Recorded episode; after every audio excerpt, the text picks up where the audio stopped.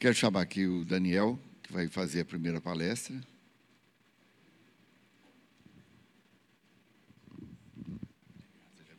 Muito obrigado. Bom dia a todos. A paz do Senhor, pessoal. Bom, é, como já apresentado, meu nome é Daniel Trindade. É, primeiramente, né, gostaria de agradecer o convite, a confiança de poder estar aqui com vocês hoje. Estou sendo muito bem recebido, estou amando estar aqui, porque eu sou mineiro também.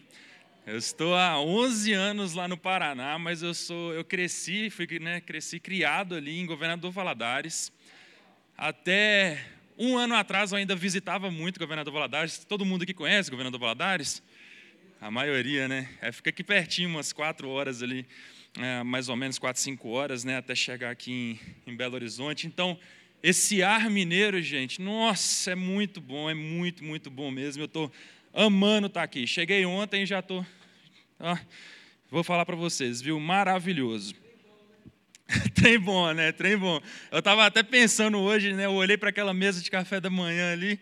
Nossa, eu falei, meu amigo, olha que fartura, né? Aquele monte de comida mineira. E lá no Paraná, às vezes, a gente né, a, a, o, né, o, o, prato mineiro ele fica famoso demais e com razão, né, porque aqui você vê realmente, né, queria até agradecer, né, Robert, por tudo que você tem feito por mim e pelo Rodolfo também, viu? Maravilhoso. É, bom, pessoal, é, eu sou químico, tá? Minha formação é na área de química. Também sou administrador, mas hoje eu exerço toda minha, o meu estudo na área da química. Também sou engenheiro, né? E estou finalizando né, o meu doutorado na área de química de nanomateriais. Mas o mais importante que eu queria falar para vocês é que eu sou completamente apaixonado por Deus. Esse é o mais importante que eu queria falar para vocês. A gente está aqui representando né, a TDI e quem aqui estava ontem à noite viu a, a maioria, né? Quase todo mundo praticamente estava aqui então vocês entenderam um pouco do que era a TDI, e a TDI ela se limita até apontar a necessidade de uma mente inteligente. Mas a teoria do design inteligente, ela não vai discutir quem é a mente inteligente. Ela só vai mostrar cientificamente que é necessário uma mente inteligente e que a aleatoriedade ela não pode criar, ela não pode gerar a complexidade que nós vemos hoje no universo e na vida. Porém, né, assim como o Rodolfo disse ontem, eu sou humano e eu posso ter o meu pensamento, eu posso ter a minha crença, eu posso direcionar quem eu acho é, que seria né, essa mente inteligente. No meu caso, eu tenho a plena certeza que é o Deus bíblico, mas eu quero deixar claro que tudo que eu falar direcionado para essa área é o Daniel e não a TDI. A TDI ela vai até o ponto científico, que vão ser basicamente os exemplos que eu vou estar mostrando para vocês aqui nessa manhã, hoje à noite também e no domingo à noite também. Amém? Então, pessoal, como que surgiu né, esse estudo sobre os pássaros. Às vezes muitas pessoas me perguntam, né, Daniel, de onde você tirou esse tema? Eu sou apaixonado por aviação. E todo o meu crescimento, meu pai, ele me incentivou muito. E pais, isso eu até chamo um pouco a atenção para vocês, que a influência de vocês sobre os filhos de vocês é muito forte. E toda essa área científica, meu pai trabalha comigo desde que eu era criança. Eu cresci né, ali já dentro da igreja, mas o meu pai ele já vinha sempre me falando que a ciência andava junto com Deus. Mas nessa época era engraçado porque ele me ensinava o evoteísmo. E aí eu não tinha ainda passado por universidade, não tinha ainda uma compreensão a qual eu adquiri né, estudando com o tempo. E hoje, graças a Deus, inverteu, né? Ele abandonou o evoteísmo, abraçou a criação bíblica do jeito que ela é, né? A gente vai falar sobre o evoteísmo no momento oportuno também para vocês entenderem o que seria essa evolução teísta, onde resumidamente fala que a evolução aconteceu do jeito que ela é ensinada dentro de sala de aula, porém foi guiada por Deus e não por mutações que não foram, né, não teve uma mente inteligente ali por trás. E isso a gente envolve, né, péssima ciência e péssima teologia. Mas a gente vai explicar isso um pouco mais adiante. Então ele incentivou isso para mim e eu comecei a buscar então complexidade na vida, onde eu conseguia ver Deus. Se você olha ao seu redor ali, como Romanos diz, né, no livro de Romanos, você consegue ver Deus em todas as coisas ao nosso redor. E é uma obrigação nossa, nós somos indesculpáveis, porque nós temos que dar glórias a Deus por tudo que nós vemos ao nosso redor. Então eu passei a estudar coisas que me chamavam a atenção. E pelo fato de eu gostar muito da aviação, ver complexidade de engenharia na aviação, eu passei então a estudar o mais próximo da aviação que seria na vida, ou seja, as aves, os pássaros. Eu falei, será que realmente eu consigo ver Deus ali? E eu comecei então a estudar, me aprofundar, me aprofundar, e cada vez mais que eu me aprofundava, eu só conseguia ver Deus. E aí vem aquilo que o químico, né, Luiz Pastor, falou. Quem, Luiz, quem foi Luiz Pastor? Ele foi um químico. Ele foi o que fez o processo de pasteurização. Então, hoje você tem seu leite na sua mesa, leite pasteurizado. Ele que fez o processo de pasteurização. E ele falou: pouca ciência nos afasta de Deus, muita nos aproxima de Deus. Daí que surgiu essa frase. E isso é algo que eu carrego comigo, porque literalmente é o que aconteceu na minha vida. Então eu passei a estudar os pássaros, surgiu dessa paixão né, aí da aviação, e eu quero trazer um pouco desse estudo, das coisas que eu fui vendo, então, como exemplos para vocês de se foi realmente causas naturais que geraram todos esses exemplos que nós vamos ver, ou se foi necessário um projeto. Assim como o Rodolfo ele estava explicando ontem sobre você levantar uma casa, você precisa de um projeto.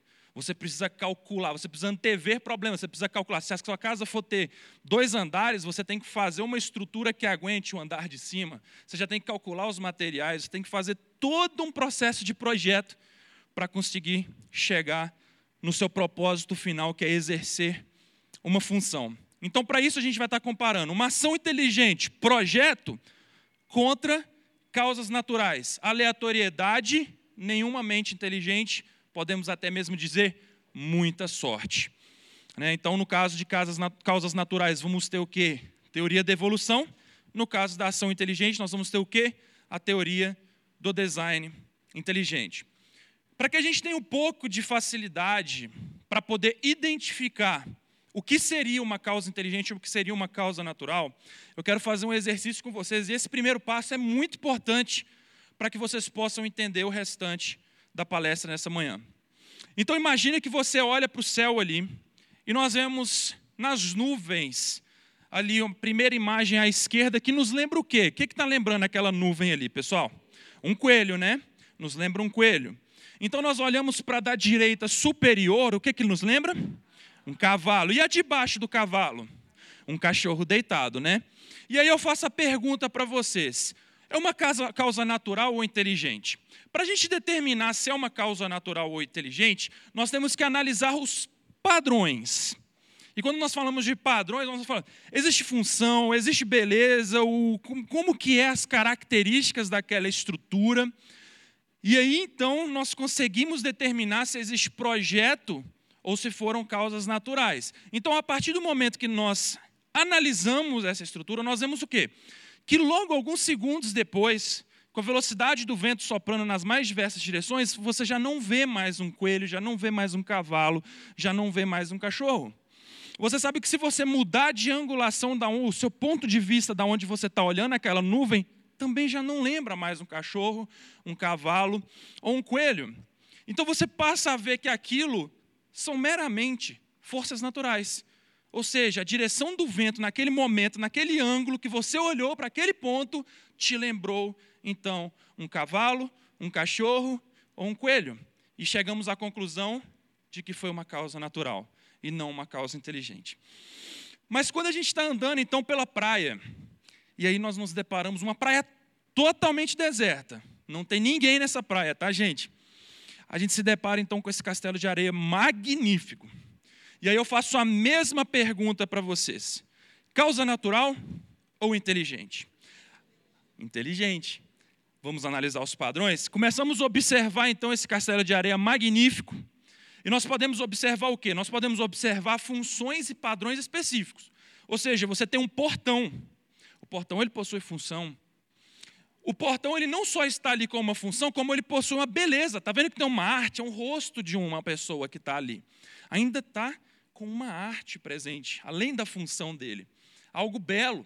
Nós podemos ver sacadas, vemos portas, janelas, torres, um grande pátio ali na parte de cima, né? vemos escadarias, tudo perfeitamente conectado uma, com a outra. Então, não tem como nós observarmos esse castelo de areia e falarmos que a direção do vento, ondas batendo, forças naturais poderiam formar um castelo de areia, nem que tivesse milhões e milhões e milhões de anos, não poderia se formar um castelo de areia tão, completo, tão complexo e funcional como esse. Então, chegamos à conclusão de que foi uma causa inteligente. Uma coisa que eu quero chamar a atenção para vocês é: é uma praia deserta. Vocês estão vendo o Criador? Não estão vendo o Criador. Não tem ali, você não vê um artista ali que entende muito de castelos de areia. Mas você sabe que foi necessário um artista que entendesse muito de castelos de areia para formar aquilo. Vocês estão entendendo como que são as coisas? Tudo ao nosso redor nos revela uma mente inteligente. Mas por que a TDI não consegue falar quem é essa mente inteligente? Porque dentro da ciência, para você poder provar quem é, você precisa testar aquilo dentro de laboratório. E hoje a gente não consegue testar isso dentro de laboratório. Nós conseguimos, através da palavra de Deus, através da nossa fé, fazer todo o traçado para descobrir quem é essa mente inteligente. Muitas vezes nós não vamos ver ela claramente no local, mas você sabe que ela passou por ali e que ela tá, foi a que fez toda aquela complexidade magnífica. Como último exemplo, podemos utilizar, por exemplo, um sequenciamento de letras nesse no computador. Existe propósito, existe função. São só letras aleatórias embaralhadas. Eu costumo brincar que se você deixar o Word no seu computador aberto e você tiver um gato em casa, esse gato sair andando em cima do teclado, sai algo como isso. Não tem propósito. Acidente pode ser? Pode. Não tem função? Não tem ordem? Quando observamos então esse sequenciamento de letras, começamos a perceber algo diferente. Detectamos um padrão. Você tem um sequenciamento que se repete inúmeras, inúmeras, inúmeras vezes. E isso é muito importante, porque esse padrão já começa a nos direcionar para você falar: opa, estou detectando alguma coisa aqui. O que será isso? Às vezes, você tem uma aleatoriedade e não vai conseguir gerar um sequenciamento tão perfeito, tão sequencial mesmo, assim, repetidamente, inúmeras vezes, igual nós vemos aqui. Mas se observarmos isso escrito: Minha terra tem palmeiras, onde canta o sabiá. As aves que aqui gorjeiam, não gorjeiam como lá. É uma poesia. Você vê então que ali existe propósito. Aquelas letras emaranhadas, elas formaram palavras. As palavras formaram frases. As frases tinham sentido, não eram frases aleatórias jogadas ali na, na, naquela tela. Elas possuíam sentidos. E isso formou, então, uma bela poesia. E fazer uma poesia não é simples, até mesmo rima. Sabemos, então, que foi necessário um poeta para poder escrever aquilo. Ele precisou planejar, pensar, estudar quais seriam as palavras que ele usaria, na ordem que ele usaria, até mesmo para rimar. Detectamos então claramente uma inteligência. Então hoje a gente vai estudar um pouquinho sobre as aves. Eu vou passar uma parte introdutória sobre né, o que seria ali um pouquinho de física para entender, porque é sempre importante a gente achar o equilíbrio entre a complexidade de, uma, de, um, de um tema, mas também não deixar ele leve demais, porque vocês precisam entender exatamente aquela linha que está ali no meio, para vocês entenderem como a vida ela é complexa. Porque, gente, a vida é coisa de profissional mesmo é algo muito, mas muito, mas muito complexo que tem muita, muita, muita coisa que nem mesmo os melhores cientistas trabalhando em conjunto conseguem compreender como funciona. Então é algo que foge realmente do nosso conhecimento. E eu quero tentar mostrar um pouquinho disso para vocês hoje. Sempre lembrando, o foco é chegar nesses exemplos e vocês sempre colocarem em xeque causa natural ou causa inteligente. Então sempre se questionem em cima dos exemplos. Mas vamos fazer então o preparatório para entender, né, uma ave, um pássaro, como ela voa, né, o básico mesmo. Então o voo, ele é dividido basicamente em três partes. Nós temos a decolagem. É um momento que a ave ela bate as asas e faz então a sua decolagem. Ela sai do solo para dar início ao seu voo. É muito, é muito interessante a gente prestar atenção nessa imagem, porque olha quantas movimentações é feito no corpo da ave. Imagina quantos neurônios ali é utilizado, quantas transmissões elétricas são utilizadas, quantos músculos se movimentam, né, a cabeça dela se mantendo estabilizada, tudo só para ela sair do chão. Então, o primeiro passo é a decolagem. Qual é o segundo passo? O voo. Ao contrário do que, do que muitos pensam, o voo ele é considerado o mais fácil das três partes. Ele somente se mantém planando no ar, bate a asa quando precisa aumentar a sua velocidade, alcançar mais altitudes, mas é o mais fácil. Se a gente for pegar a aviação, por exemplo, na decolagem, todo o avião ele é rígido. Aí você imagina, se já existe aquela complexidade na engenharia da aeronáutica para um avião que ele é todo rígido, nós temos um ou outro avião né, que possui ali as suas asas móveis, mas são exceções. Você imagina então um bichinho desse, com toda a funcionalidade que ele tem no corpo dele, peças que se movimentam. E nós temos então o pouso. Eu costumo brincar né, que essa gaivota sou eu na vida. Né? Eu falo que se eu fosse uma ave, eu definitivamente eu seria uma gaivota. Porque eu sou grande, estabanado, né? Bato em tudo. O pessoal que convive comigo sabe bem como é que eu sou. Mas, gente, o pouso, ele também ele é o mais complicado. Ele é onde exige a maior atenção, é onde exige que você tenha uma maior compreensão da física, você exige que você saiba o que esteja fazendo. Tanto que os pilotos, os pontos mais críticos que eles têm no período de voo, que eles precisam de mais precisão, mais cuidado, mais atenção, vai ser sempre a parte do pouso. Então, esse será a parte mais complicada. Agora, como que ela se mantém no ar? Nós vamos trabalhar então aqui em algo que nós chamamos de forças vetoriais. Forças vetoriais, esse nome parece complexo e assustador, mas ele é nada mais Nada menos do que vocês imaginarem, está vendo cada uma daquelas setinhas? Cada uma daquelas setinhas ali vai ser uma força. Se você tiver uma força maior para cima, uma força menor para baixo, a soma dessas setas vai ser para cima, porque a força maior está para cima. Se você tem uma força para frente e uma força para cima, a somatória vai ser uma na diagonal para cima, ou seja, ela vai para frente para cima, só que o resultante é esse. Então, esse aqui que vai ser a direção que o pássaro vai estar indo. Então, aqui são as quatro forças principais envolvidas no corpo do pássaro. Então, toda a direção dele vai ser definido pela força resultante da somatória que está exercendo sobre o corpo dele ali. Quais são essas, essas forças? A para cima, chamada lift, é também conhecida em português como sustentação. O que, que é essa força? Sustenta o pássaro no ar.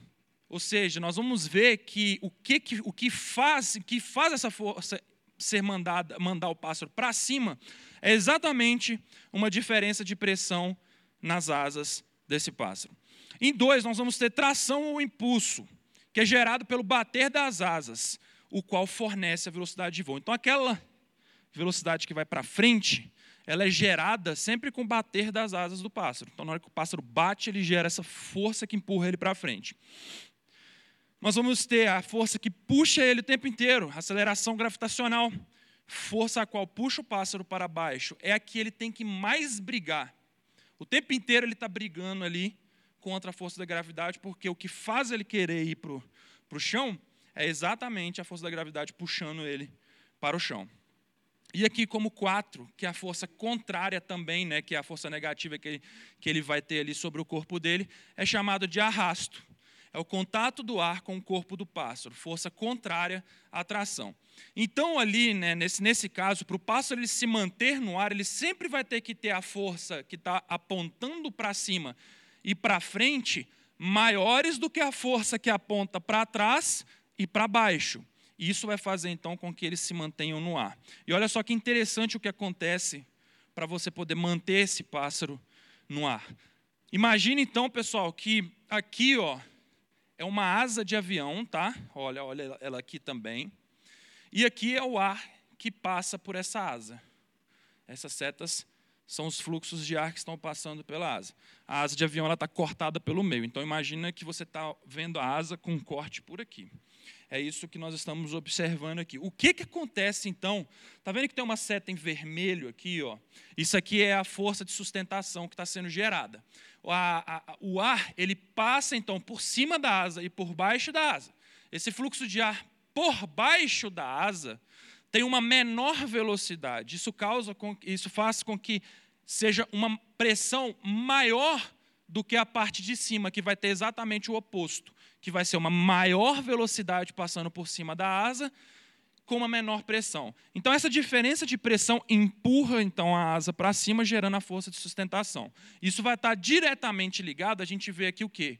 Velocidade e velocidade. Isso vai estar então diretamente ligado à velocidade que o pássaro ele vai estar voando. Então, por isso que ele precisa bater as asas para aumentar a sua velocidade, porque quanto mais velocidade ele tiver, maior vai ser a sustentação que ele vai ter no ar.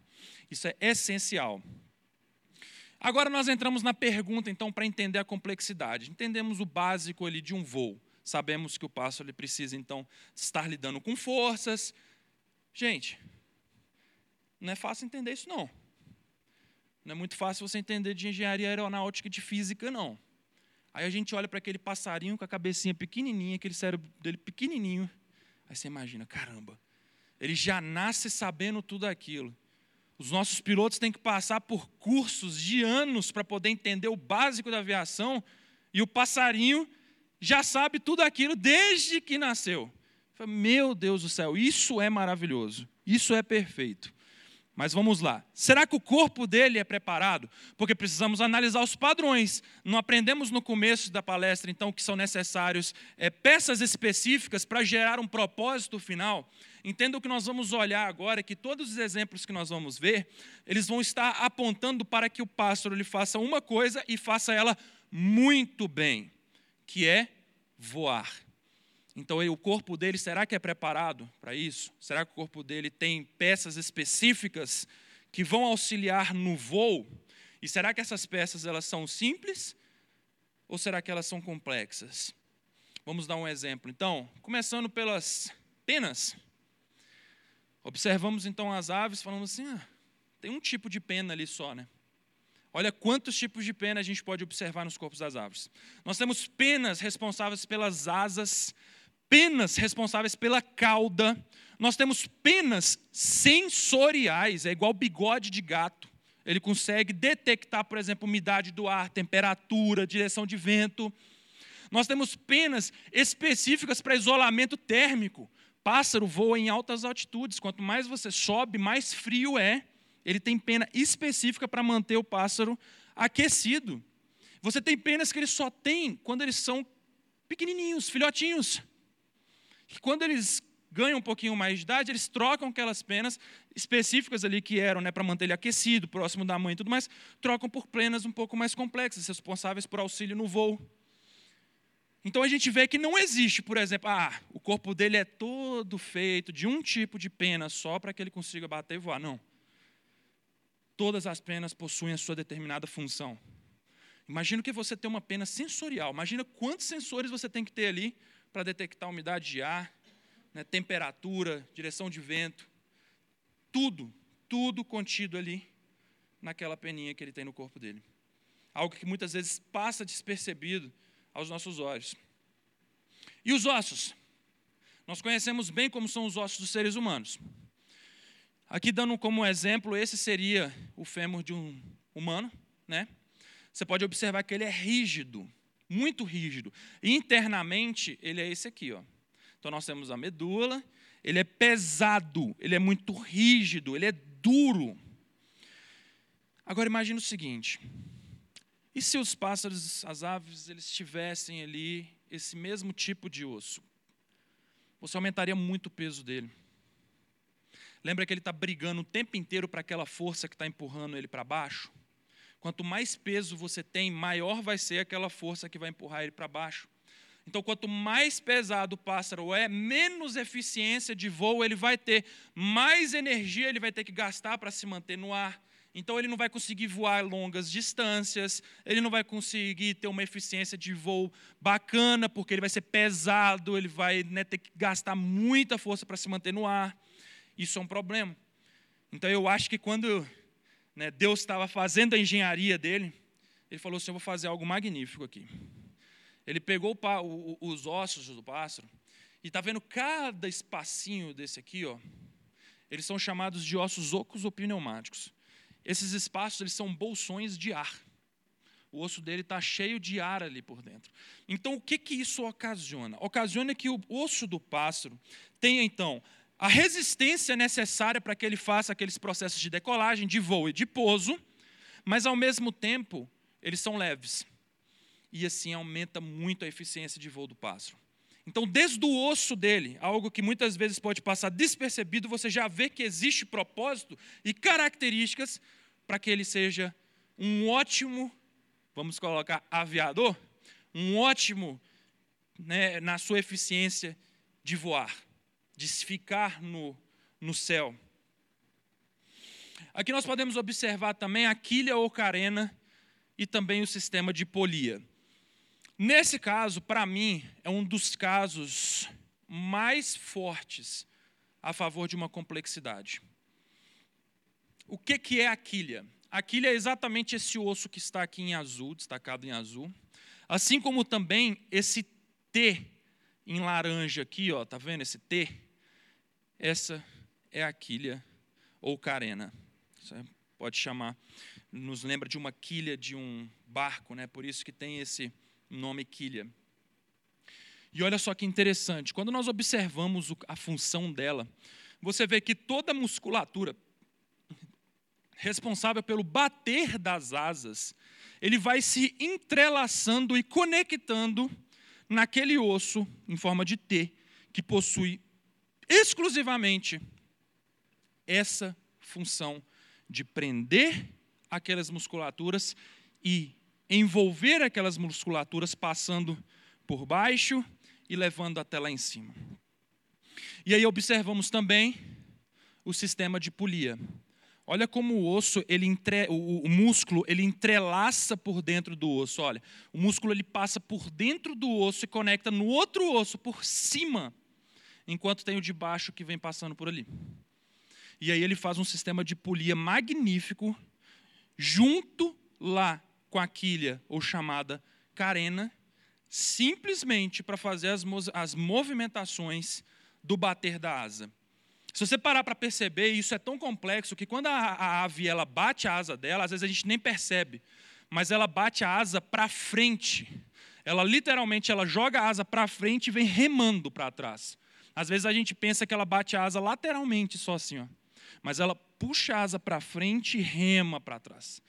Agora você imagina você ter todo esse sistema desenhadinho, passando, entrelaçando, para poder fazer as ligações nos pontos ali certinhos do osso, para que ela consiga fazer o bater das suas asas exatamente nas angulações e direções certas para que ela possa manter um voo bem definido e com um perfil eficiente.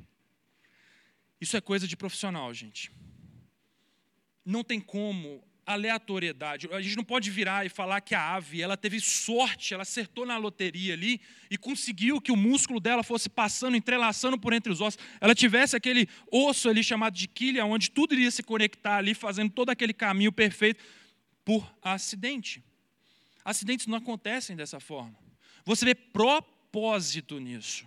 Você vê função em todo esse sistema. É algo, inclusive, que nós imitamos na nossa engenharia moderna. Nós temos também a glândula uropigiana. É uma glândula sebácea que as aves elas possuem ali próxima da cauda. E essa glândula ela produz então né, esse sebo, aonde a, o, os pássaros eles pegam com o bico deles, igual vocês podem ver na imagem ali atrás, passam o bico nessa glândula, pegam esse óleo e depois passam de pena por pena. Daniel, para que serve isso? Será que existe propósito? Será que existe função? Vamos analisar. Projeto necessário, propósito e função, não é? Então vamos analisar. Quando a ave ela passa esse óleo, ela fica, ela, ela repele a água. Isso faz duas coisas. Isso faz com que duas coisas extremamente específicas aconteçam. A primeira, por exemplo, os patos, né, as aves ali marinhas, elas consigam boiar na água, por exemplo. E o outro é com que o atrito do ar seja menor. Então, esse óleo, essa camada que ele faz em volta das penas, faz com que o atrito do ar contra o corpo do pássaro seja melhor. E quando a gente viu lá atrás, no começo, lembra aquela força contrária? Aquilo era atrito. Se você diminui o atrito, você diminui aquela força. Se você diminui aquela força, a ave ela tem necessidade de gastar menos energia para conseguir se manter em altas velocidades, furando o ar. E nós temos algumas outras aves ainda que, graças a esse óleo, conseguem pescar. Elas furam a água, descem até lá embaixo, pegam o peixe e levanta e, e, e sai voando. Alguém já ouviu falar no papagaio do mar? Alguém já ouviu falar nessa, nessa ave? Já? Algumas pessoas já ouviram, né? É magnífico. Ele voa, literalmente, ele voa debaixo d'água. Ele entra para debaixo da água e começa a bater as asas dentro da água, vai nadando. Vai nadando lá debaixo d'água. Graças a, por exemplo, uma camada oleosa que o pássaro lhe faz em volta dele. Isso é simplesmente magnífico, porque você vê a complexidade e não só está ali, como ele sabe usar. Ele tem um manual de instrução para poder usar aquela glândula, aquele óleo. Aqui nós temos os sacos aéreos, simplesmente incrível. Cada um desses bolsões né, esverdeados, e dependendo da espécie, você vai ter umas que vão ter por volta de 7, 8, outras vão ter mais, chegando a 10, por exemplo. Mas qual que é a função deles? A respiração da ave é diferente. Ela, ela não funciona como uma inspiração e expiração. Ela está o tempo inteiro sendo injetado oxigênio ali, está fazendo um trabalho nos pulmões, o qual consegue fazer com que ela mantenha o fôlego, mas o mais importante é oxigenação. As aves elas precisam de ter uma maior oxigenação do que a gente, porque elas voam em altas altitudes. E às vezes o ar ele é mais rarefeito.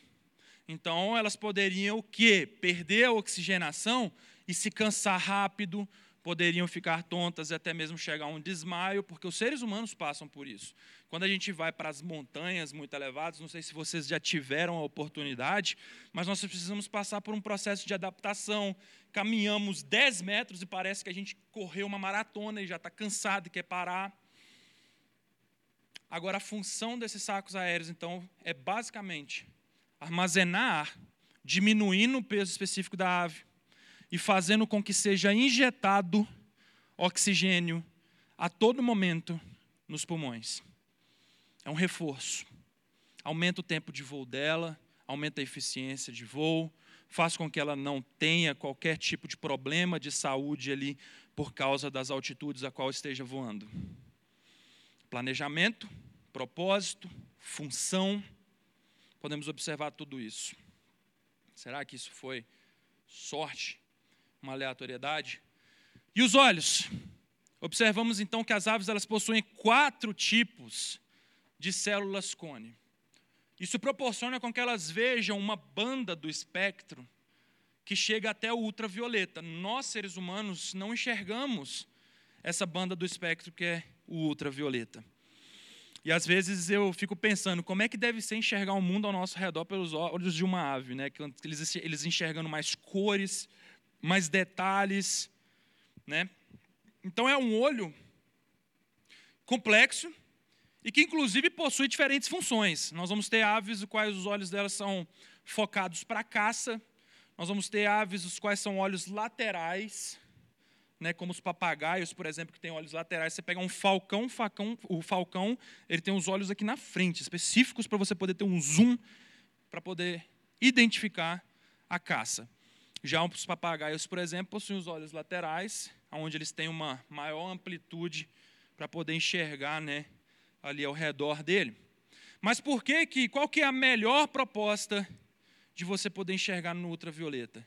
Diferenciação de sexo, ou seja, eles conseguiram identificar quais são as, os machos e as fêmeas. Ovos da mesma espécie. Então, se você troca de espécie, você já vai ter uma alteração através da coloração, enxergando em outras bandas, você consegue ver essas alterações, né? E também para poder auxiliar na busca por alimentos. Ele conseguir ver frutos com maior destaque. Né? Você tem um café, por exemplo, qual um, um, um, uma ave ele come as sementes e depois ele excreta essas sementes e esse é um café prime, vamos dizer assim. Porque ele, com a visão dessa ave, ela conseguiu selecionar as melhores sementes por causa dos olhos que ela tem ali com essa célula cone a mais e consegue então ter uma melhor definição ali para selecionar quais seriam os grãos os quais ela vai estar se alimentando. As aves têm até mesmo polegar. Nossa, Daniel, polegar sim, chamado de alula. Será que tem função? Olha aqui a lula aqui, ó, na pontinha da asa dela ali na parte da frente. Na hora que ela vier de novo aqui, ó. Isso aqui é a lula, ó. Nós vamos ver que isso é uma coisa tão importante que nós na aviação moderna nos inspiramos também. A ave ela utiliza, ela consegue mover essa pena, tá? E ela sempre utiliza essa pena nos momentos nos quais ela diminui a velocidade de voo dela. Como, por exemplo, nesse ataque que ela está fazendo para poder pescar. Diminuiu a velocidade dela, o que, que acontece? É a sustentação dela diminui e ela vai querer cair na água. Então, para aumentar isso, você pode mexer na angulação da sua asa. Olha que interessante. E ela possui aquela pena para mexer na angulação da asa e aumentar a sustentação até mesmo em baixas velocidades. Aqui é incrível, né? Nós vemos um sistema de estabilização. Aqui nós podemos observar, por exemplo, a coruja. A coruja ela mexe todo o corpo, mas ela está focada. Extremamente importante para o quê? Para a caça. Ela prende a visão dela no alvo dela e o corpo dela mexe inteiro, mas está lá, ó, preso, tum. Não perde o foco da visão do alvo dela. Aqui nós temos, por exemplo, beija-flor, que não só tem esse sistema de estabilização maravilhoso, como também fica voando parado no ar. Magnífico. E aqui nós temos um giroscópio, que é uma tecnologia que nós precisamos para poder atingir o equilíbrio que esses animais já têm plantado naturalmente no corpo deles. Olha quanta coisa tem aqui no meio. É placa de computador, é um, uma roda aqui girando o tempo inteiro para poder fazer o contrabalanço, é fio, é uma confusão de coisa. E aí a gente tem então esses dois animaizinhos que a gente vê voando aí no céu, acha que são burrinhos, mas já tem um sistema altamente complexo, todo integrado e funcional no cérebro deles, né? Nós temos o vórtice de ponta de asa. Lembra que a gente viu então que existe o atrito, que nós chamamos também de arrasto, que é uma força contrária? Na ponta das asas acontece então algo que é chamado de arrasto induzido. É um tipo de atrito específico que é causado pela diferença de pressão da área inferior e superior da asa. Explicando isso, seria o quê? a corrente de ar da parte inferior, ou seja, da parte de baixo, lembra que aquela força está empurrando para cima na parte de baixo da asa? Então, empurrar a asa inteira para cima. Mas imagina um monte de setinha empurrando para cima embaixo da asa. Na hora que chega na ponta, essa setinha ela faz assim, ó, ela, ela escorrega para a ponta da asa. Então, ela, ela escorrega, ela sai pela ponta da asa e sai girando assim, ó, e gera um vórtice atrás. Esse esse fenômeno é chamado de arrasto induzido. Né? E aqui a gente pode observar, então, olha só, as pontas das asas gerando esses vórtices, tanto aqui atrás, né, na, na cauda, então aqui a gente pode observar na cauda, e aqui as asas né, principais ali gerando esses vórtices. Daniel, por que você está me mostrando isso? Porque até nisso as aves elas conseguem aproveitar. Você pega, por exemplo, né, o ganso canadense. Tá vendo aqui ó, que tem as setinhas? Então aqui ó, é a direção do vento. A direção do vento nesses pontos aqui está apontando para cima. Quanto maior a setinha, mais forte é esse vento. E aqui está apontando para baixo. Né? O que, que a ave, então, ela consegue entender? Ela entende, então, que se ela voar nessa região, atrás dessa ave aqui, ó, então ela ficar nessa região, ela vai ter uma maior força de sustentação. Aquela força que aponta para cima vai ser maior. Agora, se ela estiver aqui por trás, ela vai ter um problema, porque a força que aponta para baixo vai ser maior, então ela vai ter que fazer mais força para poder se manter no ar. Já nesse ponto, ela gasta menos força. Isso é muito específico, por exemplo, para as grandes distâncias né, que elas vão ter que voar, que são né, intercontinentais, né, de um continente para outro, a gente vai ver um pouquinho mais sobre isso também. E isso nos dá uma resposta do porquê que a gente vê as aves voando em formação V. Você tem a ave da ponta, lá na frente, lá, que vai estar gerando dois vórtices. Então a ave de trás, ela pega o vórtice onde está apontando para cima. E a ave de trás vai pegar o outro. E a ave de trás pega o outro, pega o outro. Aí você fala assim, nossa, Daniel, então a ave da frente ali, a ave número um ali, ela é a mais forte de todas. Não, elas também não são burras, gente. Você não tem uma ave ali que vai ser a ave líder, a mais forte. Elas são inteligentes. Na hora que a ave da frente, que não pega vórtice de ninguém, cansa, ela vai para o final da fila, né? E uma nova ave pega então a liderança, cansa, vai para o final da fila. E assim. Vão combinando, né? e é assim, é inteligente. É inteligente. Não é acéfalo. É inteligente. Aí nós temos o voo formação V, né? A ave 4 gastando maior energia, né, que é a da frente. E quando ela cansa, então ela vai para o final da fila e a 3 ou a 5 pega então a parte de frente ali. Porque todas essas aqui, ó, estão pegando o vórtice de ponta de asa dessa.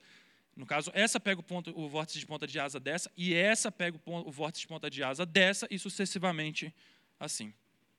E aí a gente pode ver. As térmicas elas sabem, então, através das suas penas sensoriais. Não é confirmado, mas existem teorias as quais dizem que elas até mesmo enxergam esses locais aonde tem os bolsões de ar quente, né? que são esses locais aqui de térmicas. Então, o ar quente ele, ele gera um bolsão e começa a subir naquela região. Elas, então, voam em círculo. Então, se vocês verem aquelas aves todas voando em círculo assim, saibam que ali tem um bolsão de ar quente, ela identificou, fica voando, porque ela vai subir sem ter que ficar batendo asa. O tanto de bateção de asa que ela teria ali, de cansaço para poder ter que subir, ela pega no bolsão de ar só voando ali, ó, planando em forma de círculo. A gente faz isso também. Pessoal, não sei se alguém aqui já voou de parapente, né, tá, alguns chamam de paraglider também, asa delta, esses trem. Mas também eles têm um negócio que é um variômetro, eles usam um reloginho que chama variômetro. E aí, quando ele pega um bolsão de ar, de, de, de ar quente, esse variômetro ele, ele, ele emite um sonzinho que mostra o seguinte: você está subindo. Aí ele. Gostaram do efeito sonoro, né?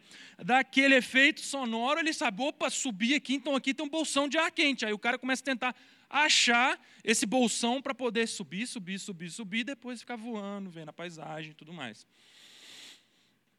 Então aqui nós temos a migração e orientação geográfica. Como será que elas se orientam? Né? Nós vemos aí elas fazendo toda a migração delas de um continente a outro. Eu, para poder andar dentro de Belo Horizonte, eu preciso de um GPS. As aves, para poder viajar de um continente para outro, não precisa de nada. Eu falo, meu Deus do céu. Eu acho que o burro na história acaba sendo eu, né, no final das contas. Porque ela, como que elas não se perdem?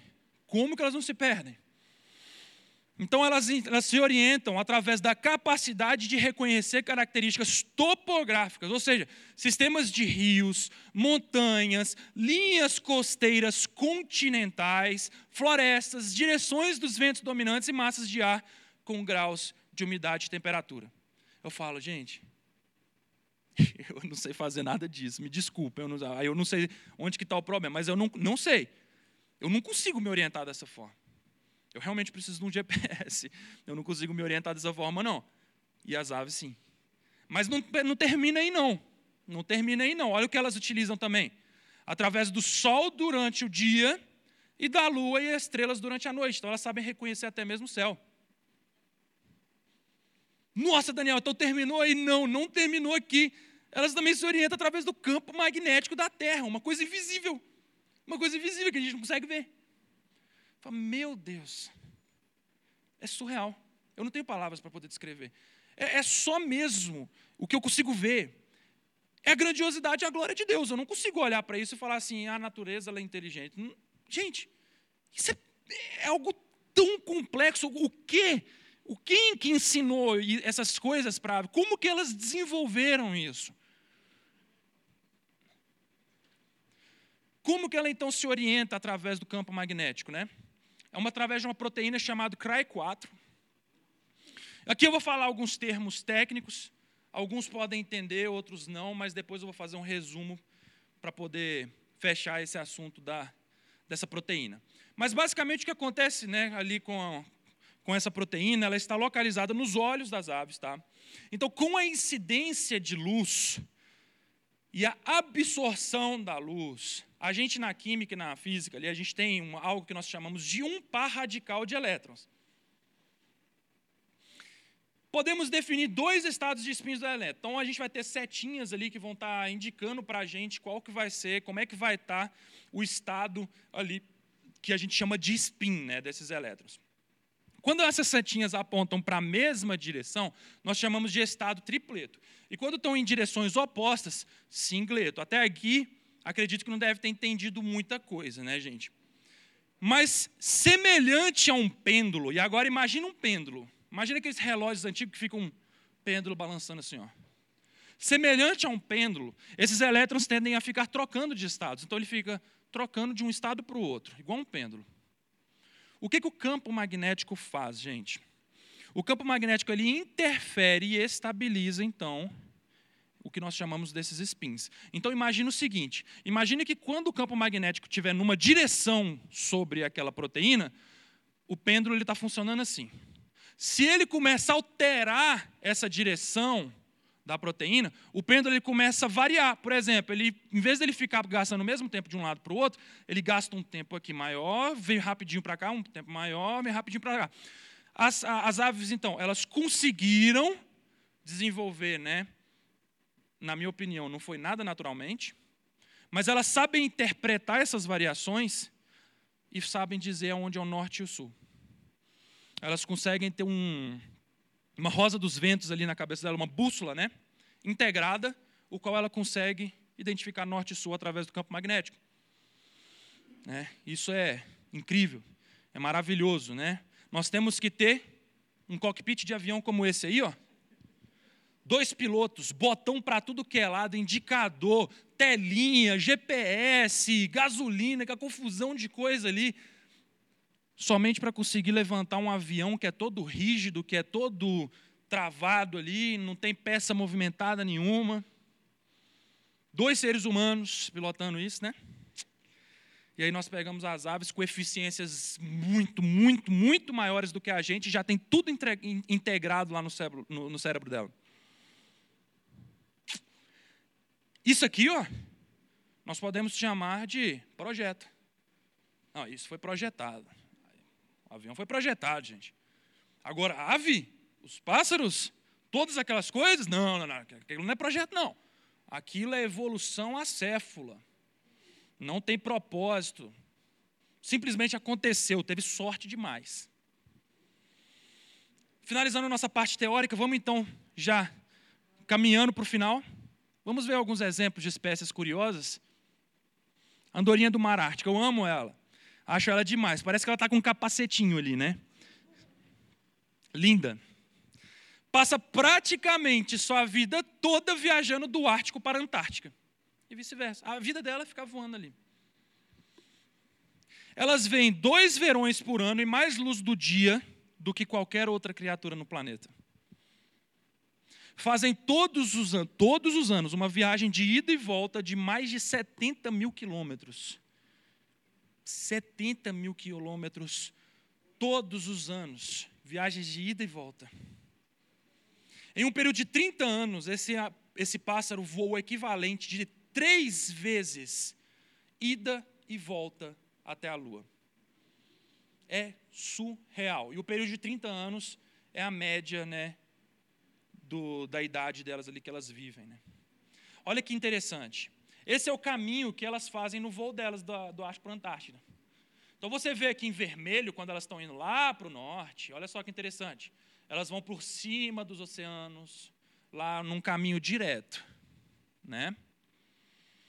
Mas quando eles voltam, você fala assim, meu Deus, mas eles estão voltando por caminhos diferentes. E esse caminho ele não só é diferente, como ele ainda divide em dois. Aí você fala, já é complicado, né? Você voar ali até o outro lado do planeta sem se perder, né?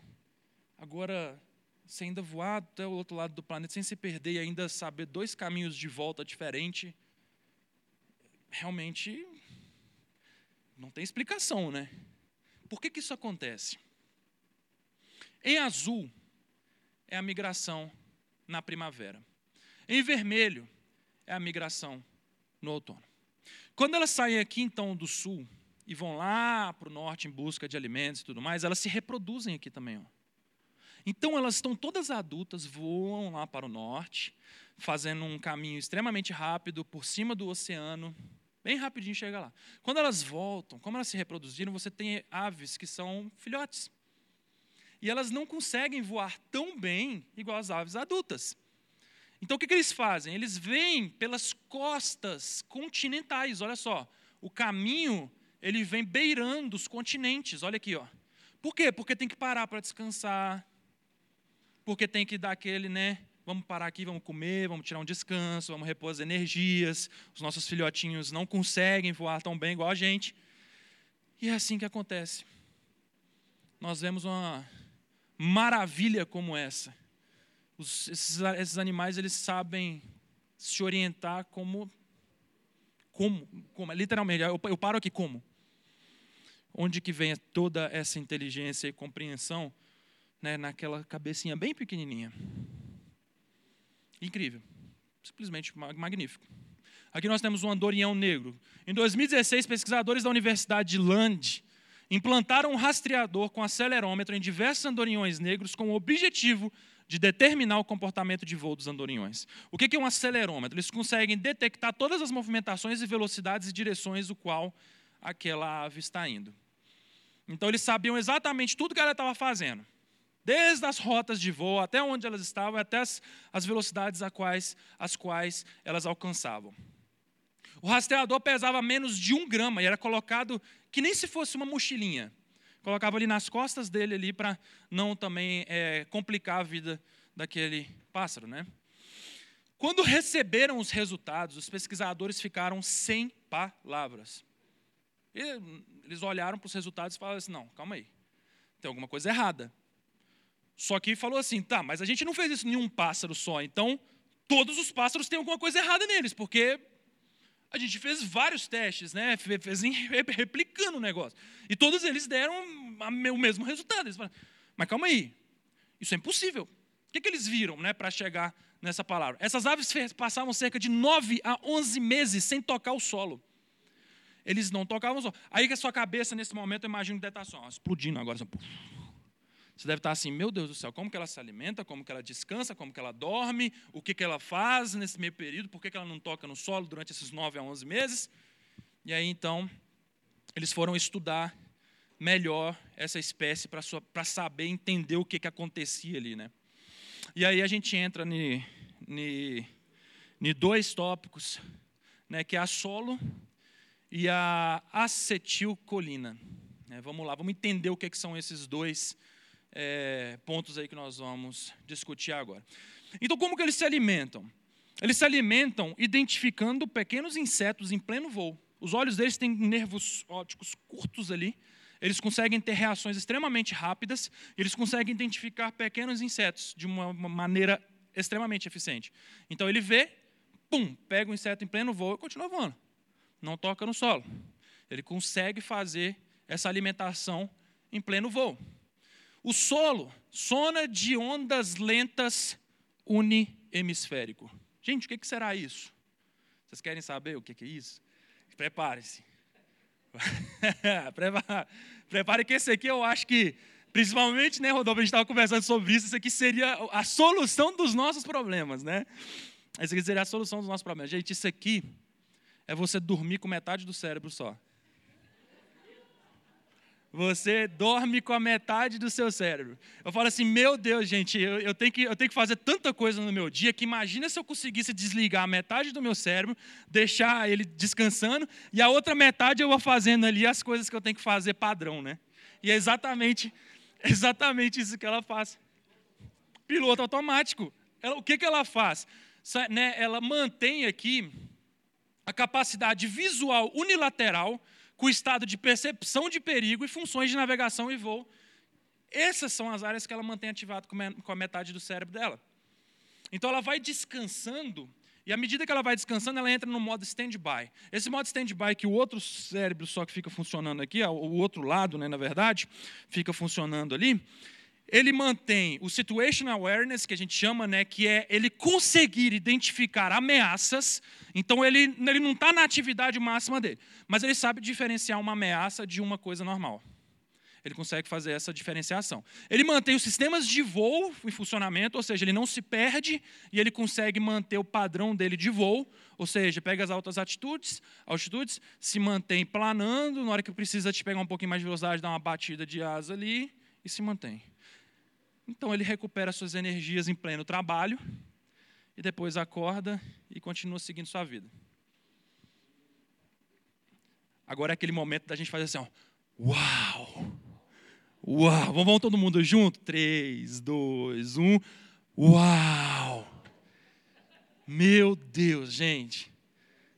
É simplesmente, é estonteante, né? Estonteante. Agora vocês entenderam por que, que o, os pesquisadores ficaram sem palavras. Tem alguma coisa errada. Como que pode algo como esse? Evolução não vai, não vai responder isso, né? Simplesmente incrível. E agora, né, chegando agora, já caminhando para o final mesmo, as, bio, as bioinspirações. O que são bioinspirações? São coisas as quais vemos na natureza, achamos aquilo tão genial que passamos e replicamos então isso para as nossas tecnologias atuais. Vamos ver então na área da aviação algumas delas. Os chamados winglets. São dobras nas pontas das asas para reduzir o arrasto gerado naquele vórtice lá, né? Então aquele vórtice que gera lá, aquilo é um tipo de atrito, né? Então, pra, se você conseguir diminuir aquele tipo de atrito, você aumenta a eficiência de voo. O que que então a, as companhias aéreas fizeram? Fizeram essas dobras nas pontas das asas, chamadas winglets, inspiradas então nas bald eagles, que é a águia careca, né, o símbolo ali dos Estados Unidos, né? E, e o que, que isso ocasionou? Você fala, ah, Daniel, ah, tá bom, reduziu, mas será que isso teve algum impacto? Vamos ver se tem algum impacto, então. Tá ali, ó. Com winglet e sem winglet. Eles passaram então a economizar 5% de combustível. Então você deixou de queimar 5% de combustível. O pessoal da área da indústria, das empresas aqui, vão saber o que, que 5% significa. 5% significa, imagina em todas as os aviões, em todas as companhias aéreas e tudo mais, cada uma delas economizando 5%, é um valor extremamente absurdo. É muito, muito, muito, muito alto esse valor. São 500 mil galões, não estou colocando, é, se for fazer uma, uma conversão de gallons para litros, são 2 milhões e 270 mil litros que deixam de ser queimados por companhia aérea. Por companhia aérea. E são 5% a menos de emissões de dióxido de carbono, que é um gás altamente tóxico e nocivo. Né? Somente com esses winglets aqui na ponta. Aqui nós temos os slats e flaps. Nós podemos ver as extensões na frente e atrás das asas para aumentar a sustentação em baixas velocidades, como a gente viu no caso daquela águia pescando, aumentando o ângulo de ataque, que no caso o ângulo de ataque não tem a ver com atacar alguma coisa, mas sim aonde o nariz do avião está apontando. Então, se você ele está apontando muito para cima, você tem um maior ângulo de ataque. Se ele está apontando mais para baixo, você tem um menor ângulo de ataque usado principalmente em pousos.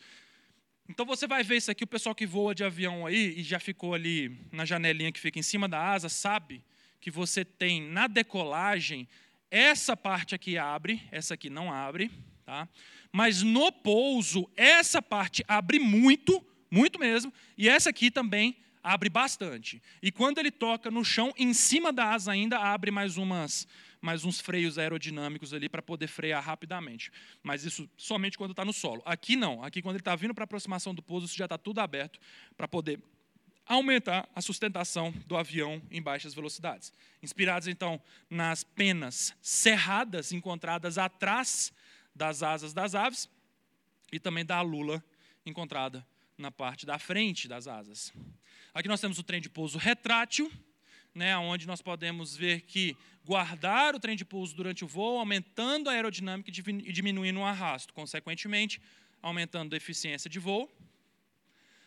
E aqui, como último exemplo, nós vamos ter o martinho pescador e o trem-bala, né, que foi uma das grandes descobertas. Então, lá no Japão, teve um problema muito complicado que teve lá, que quando os trem-bala eles atingiam uma velocidade de 270 km por hora, aconteceu o que era chamado de efeito seringa quando eles entravam nos túneis.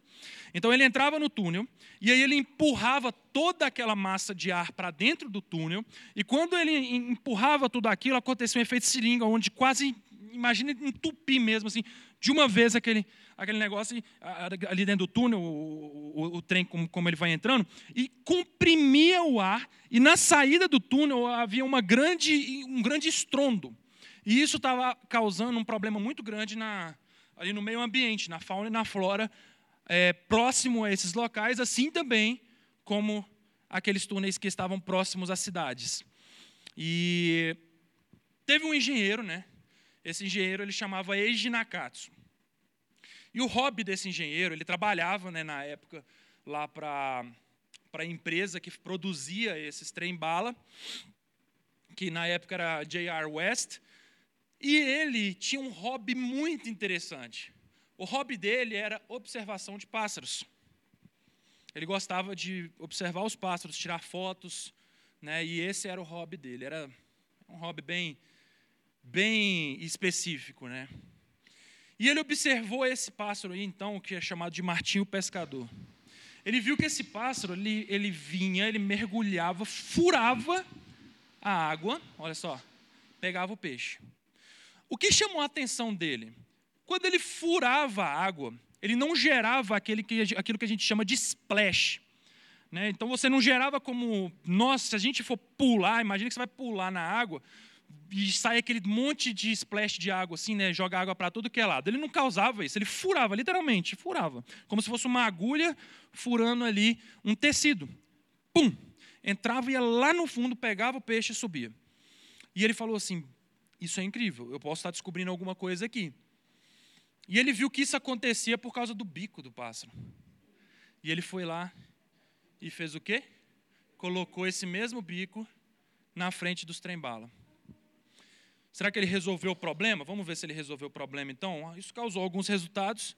Acredito eu que o diretor da companhia deve ter carregado ele no colo e agradecido o resto da vida dele, porque os resultados que ele gerou não foi só reduzir, só resolver o problema.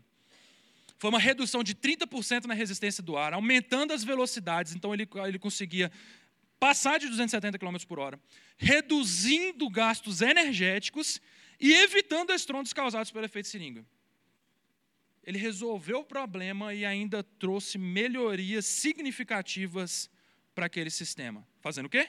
Imitando o pico do passarinho que ele viu pescando. Incrível, né? Agora eu pergunto novamente para vocês: será que foi uma ação inteligente, um projeto, um planejamento?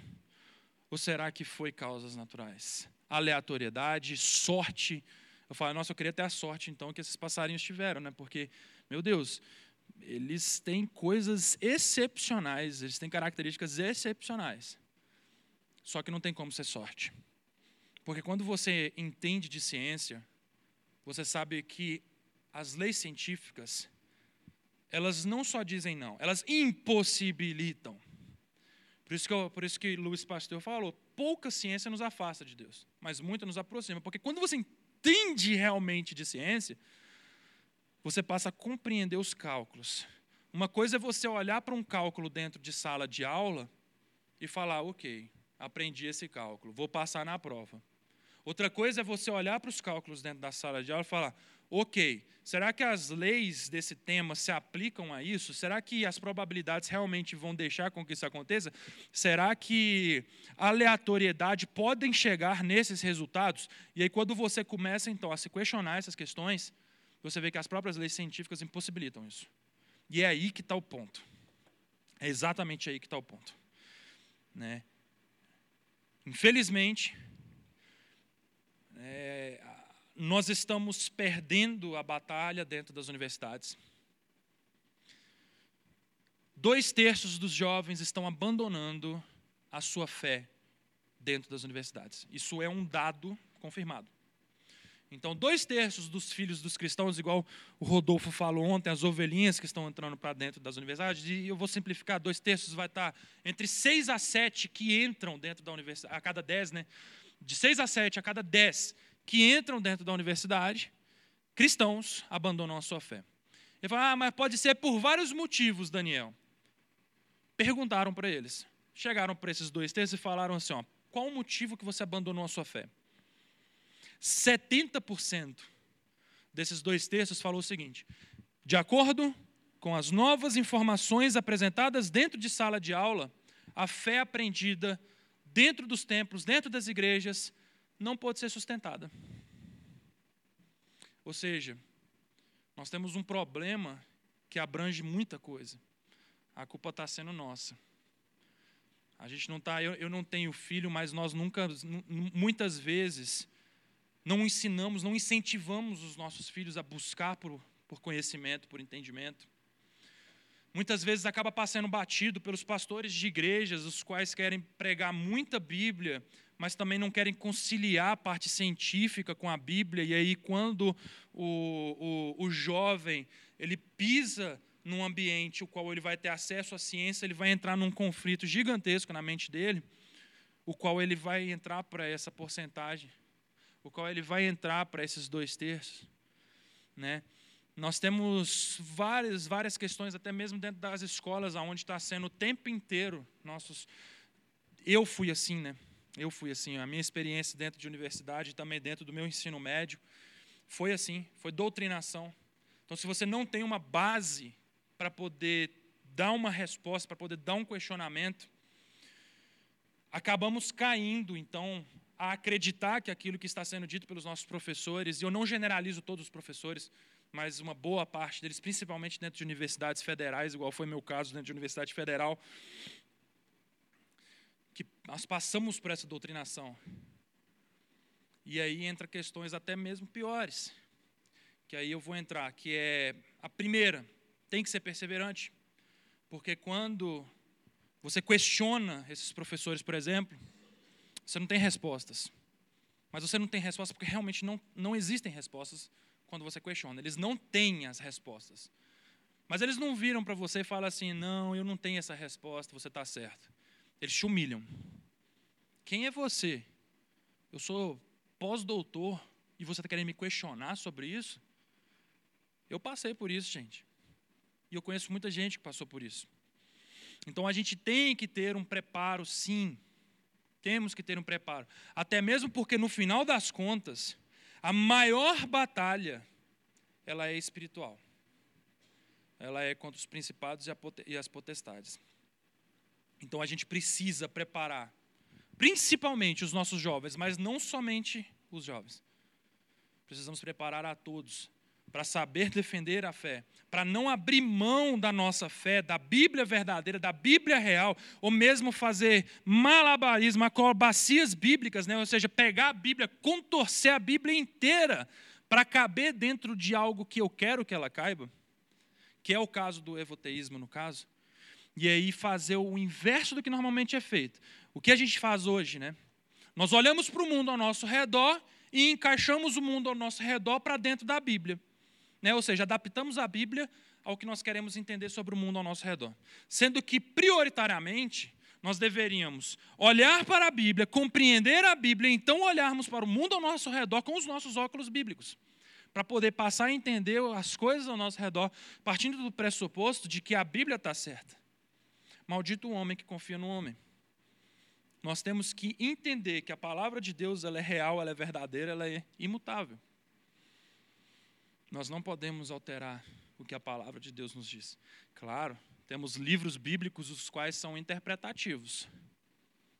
Mas nós temos livros bíblicos também que são literais, como por exemplo Gênesis. E nós precisamos entender o porquê disso tudo. Amém? Obrigado pelo tempo. Prazer estar aqui com vocês. Espero que tenham gostado e aprendido um pouquinho mais sobre as maravilhas de Deus para conosco. Eu tenho uma pergunta. A primeira delas.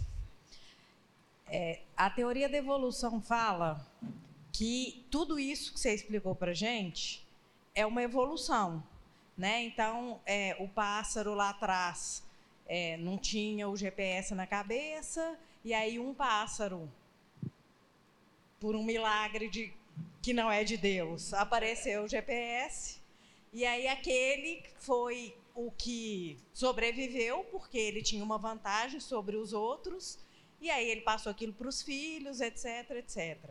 Então minha pergunta é: por que que isso não é possível? Então quando a gente, os, principalmente os meninos na escola são obrigados a responder isso numa prova, o que, como que a gente pode discutir isso? Por que, que não é possível que a evolução tenha levado a chegar onde eles estão hoje? Os pássaros ou todos os outros animais estão hoje?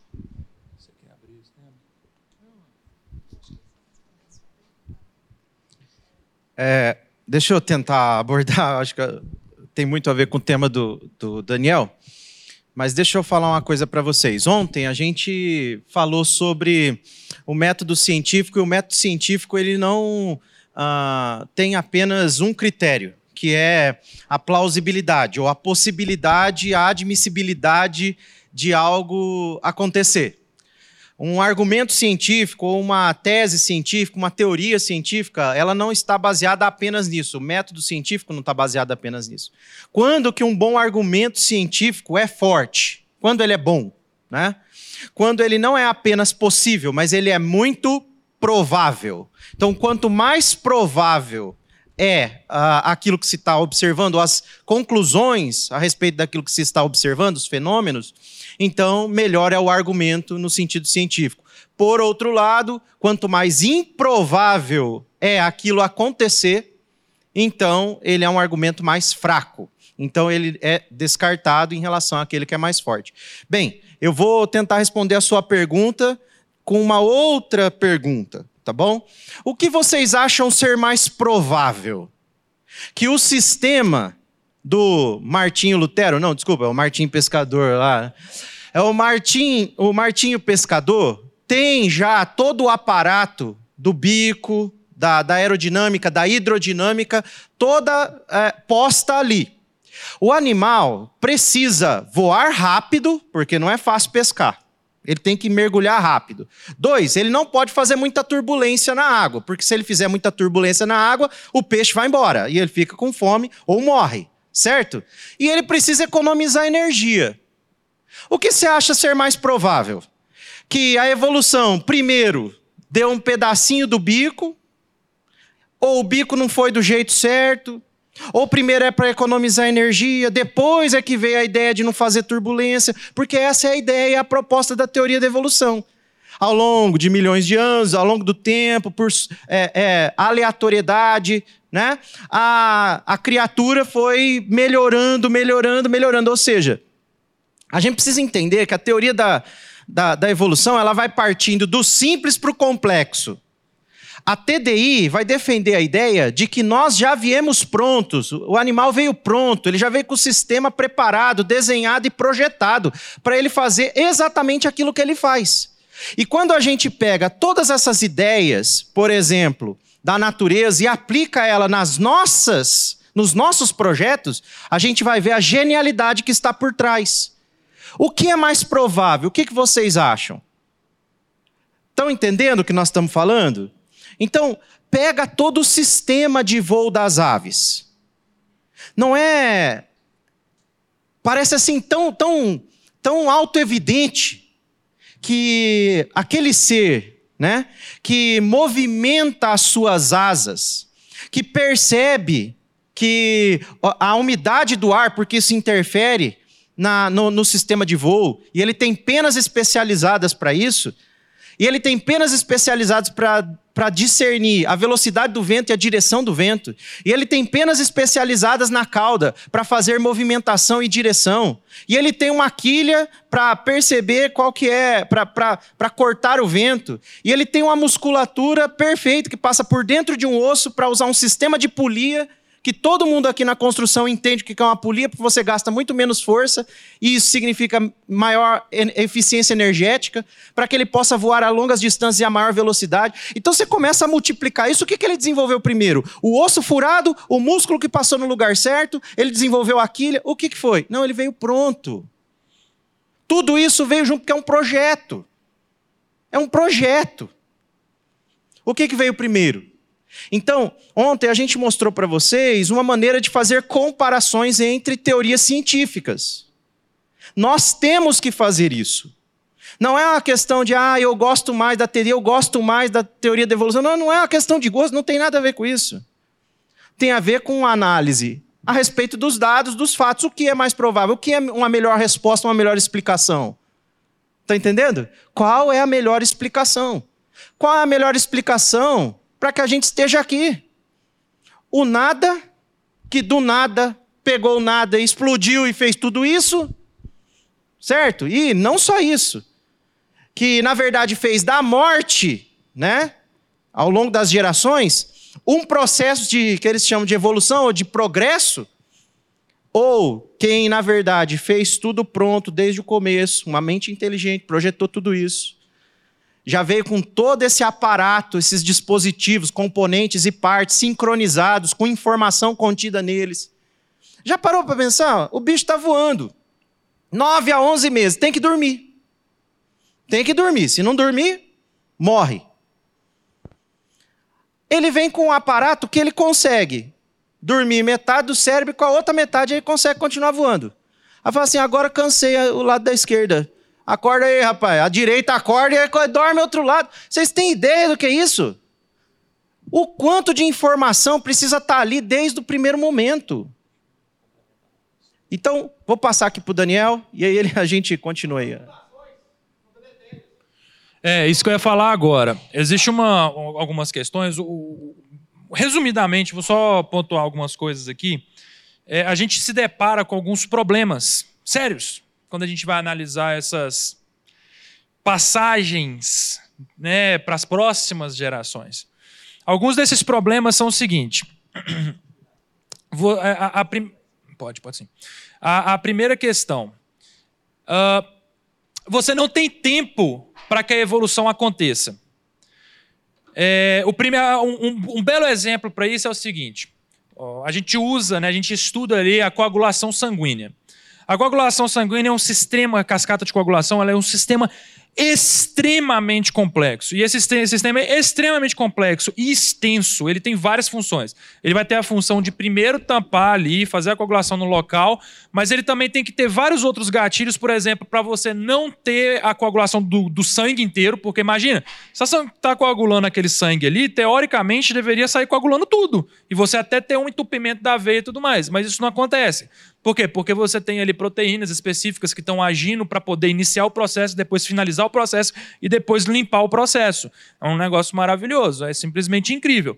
Agora, você tem tempo para evoluir uma coagulação sanguínea? Né? A gente tem aí um corte, e aí você pega uma coagulação sanguínea extremamente complexa, que a função dela é estancar o corte. E os primeiros seres? Como é que eles estancavam, então, seus cortes, vamos dizer assim? Era hemorragia. E um sistema de coagulação sanguínea é tão complexo, mas tão complexo, mas tão complexo, que não tem como você ter milhões de anos para poder desenvolver aquilo. Então você se depara. São mais de 150 reações em cascatas, bem lembrado, Rodolfo. São mais 100, imagina 150 reações em cascata acontecendo simplesmente para poder tampar um corte seu. E se isso não, tá, não estivesse ali desde o começo, morria. Não tem tempo para evoluir. Não tem tempo. Isso é um ponto. o irmão levantou uma bola que era que eu ia falar também, que são as mutações. O que será que são mutações? Porque às vezes a gente fica falando sobre evolução e eu falo assim, tá bom, será que evolução existe? Mas qual é a diferença de evolução para mutação e quais são as pontuações? Se a gente for colocar como evolução existe, a gente está falando de transicionamento de espécie, a gente está falando de um, criação de informação e tudo mais. Isso não, a gente não consegue comprovar isso, não, não conseguiu comprovar isso até hoje. Nós temos aí o elo perdido, que é o fóssil transicional que nós não temos, o último agora era o selacanto, né, que inclusive caiu por terra, acharam um fóssil de selacanto, falavam que eram de milhões de anos. E recentemente, agora cerca de 5 a 10 anos atrás, pescaram um selacanto vivo. E, né, a, a, na época achavam que o selacanto era a resposta, porque que ele era um peixe ele tinha várias barbatanazinhas. Eles falaram que aquelas barbatanas eram as patinhas dele para virar um lagarto e sair dali na praia, entendeu? Era o transicionamento do peixe para o lagarto. Só que aí pescaram o selacanto vivo e caiu por terra. E ele está evoluindo até hoje aqui, né? Encontraram o fóssil lá, falaram que eram milhões e está evoluindo. Não, né? Então caiu por terra. A gente não tem. Mas as mutações, elas são deletérias, elas são destrutivas. Destrutivas. Se você tem seu código genético lá, as quatro letrinhas, ATGC, né? E aí você tem um, uma questão que é o seguinte: aquilo é informação. E a informação, ela não é criada. Você não tem como você criar informação. Você não pega a mutação e a mutação ela não chega e fala assim: ó, vou colocar uma nova informação aqui, ó, pum, e coloca a informação lá. Ou você destrói parte do seu material genético, ou você reorganiza ele mas você não tem criação de nova informação. Se você tivesse uma criação de nova informação, ou seja, o animal ele manteve todas as funções dele, mas ele ganhou novas funções totalmente avançadas além das outras funções que ele tinha antes. Aí, ok, a gente pode começar a enquadrar isso de alguma forma numa, numa evolução. Você tem criação de nova informação, tá nascendo informação. Mas hoje você não tem isso. Hoje as mutações são deletérias, a destruição ou reorganização. Você não cria novas informações. Isso é um problema sério. Por isso que é bom a gente entender essa parte de, de quebrar mesmo aqueles conceitos que às vezes a gente não tem muito bem formado. Ontem o Rodolfo ele falou de um, né, de, de, um, de um assunto que eu achei muito interessante, que é a lei dos aminoácidos e proteínas, etc. O mais legal é que a gente entra num, num ciclo, né, Rodolfo? Para produzir proteína, sabe do que você precisa? Proteína. E aí? Como é que para produzir proteína você precisa de proteína? É, o ribossomo é 70% proteína. Ah, quem veio primeiro? O ribossomo é a proteína, né? É, é, a gente entra nessas, nesses enroscos quando a gente começa a falar. É, nessas, nesses questionamentos ovo-galinha, né? Quem veio primeiro? Isso. Então, a gente começa a entrar nessas ruas sem saída quando a gente pega a proposta da teoria da evolução. Porque, afinal de contas, quem veio primeiro? Né? A máquina que consegue perfilar os aminoácidos e produzir proteína ou a proteína que, na verdade, forma a máquina que produz a proteína? É uma coisa, ou seja, olha, vamos lá. Eu trabalhei muitos anos em fábrica, trabalho até hoje com, com fabricação. Nós somos uma máquina de produzir proteínas, tá bom? Nós temos que ser isso. Por quê?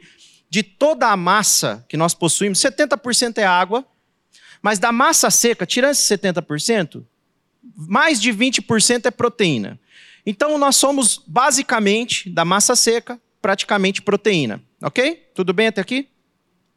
Proteínas são feitas de aminoácidos. Então vamos lá no bloquinho mais essencial. Então tem lá 20 tipos diferentes de aminoácidos nos quais nós somos formados. Só tem 20. Só que essa sequência de bloquinhos de aminoácidos se difere para formar vários tipos distintos de proteínas. Proteínas menores, proteínas médias, proteínas grandes, tá bom? Agora imagina o seguinte: uma proteína, uma proteína funcional, ou seja, que funcione, precisa ter todos os seus aminoácidos na posição correta e ela ser dobrada, ser colocada num formato 3D adequado, depois de tudo estar tá na fila direitinho, para que ela possa ser funcional. Quais são as menores? por volta de 150, 200 aminoácidos, um do ladinho do outro, na filinha. Tudo bem até aqui? Então, cada posição, vamos começar a falar de probabilidade. Cada posição de 200 ou 150, vamos pegar menor. 150 posições, 150 aminoácidos. Eu tenho 20 possibilidades em cada uma dessas posições. Então eu posso colocar assim, ó, 20, pode ser 20 aminoácidos nessa primeira posição, Podem ser outros, os mesmos 20 aqui na outra, pode ser os mesmos 20 aqui na outra, 150 vezes. Isso é, é a mesma coisa que falar 20 elevado a 150. Tudo bem? 20 que multiplica 20, multiplica, multiplica, multiplica 150 vezes. Faça a conta da probabilidade de se acertar 150 posições, 20 aminoácidos, as possibilidades de 20 aminoácidos perfeitamente. Ou seja, a, a probabilidade é o quê? 20 elevado a 150. Essa probabilidade da menor, menor, menor proteína funcional. Agora você imagina 3 mil posições, 4 mil, 5 mil, 10 mil posições. 20 elevado a 4 mil, 5 mil, 6 mil, 10 mil. Essa é a probabilidade que tem, porque se você errar uma posição, você vai produzir uma proteína que não é funcional. E, às vezes, essa proteína não funcional pode gerar uma doença grave. Ou é vida ou é morte. É disso que nós estamos tratando. É disso que nós estamos tratando. Quando a gente fala de probabilidades, nós vamos observar que as probabilidades a favor de um design inteligente são imensas. Agora vamos lá. Quantos ribossomos vocês acham que uma célula tem próximo do seu citoplasma? Uma célula, uma. Um ribossomo produz lá, é a maquininha que produz o perfilamento dos aminoácidos, certo? Ela está perfilando numa velocidade absurda. Absurda. Absurda, tá? Colocando vários aminoácidos numa velocidade absurda. Quantos aminoácidos vocês acham que vocês têm, em média, numa célula nova, jovem, mais ou menos você tem lá próximo do seu citoplasma. Quantos ribossomos? Não, menos. Entre 10 a 50 mil maquininhas estão lá. Por célula. Por célula. Quantas células um ser humano médio tem? 37 trilhões. Começa a fazer as multiplicações. Começa a ver a probabilidade. Tem uma palestra que a gente fez no, no Rio de Janeiro, no terceiro congresso, que aponta justamente para a probabilidade de dar errado todo esse processo. Porque deu, ó, gente, mentes inteligentes, eles trabalham com planejamento e processos. Então, quando nós estamos falando de processo, nós estamos falando de um planejamento, de uma antevidência. Para você produzir proteína, você precisa, na verdade, de alguns outros é, é, informações para trás, porque a ordem de serviço de qual é a proteína que precisa ser produzida na fábrica lá da célula precisa chegar com muita fidelidade. Vocês concordam? Fala assim, ó, eu quero que produza a proteína X.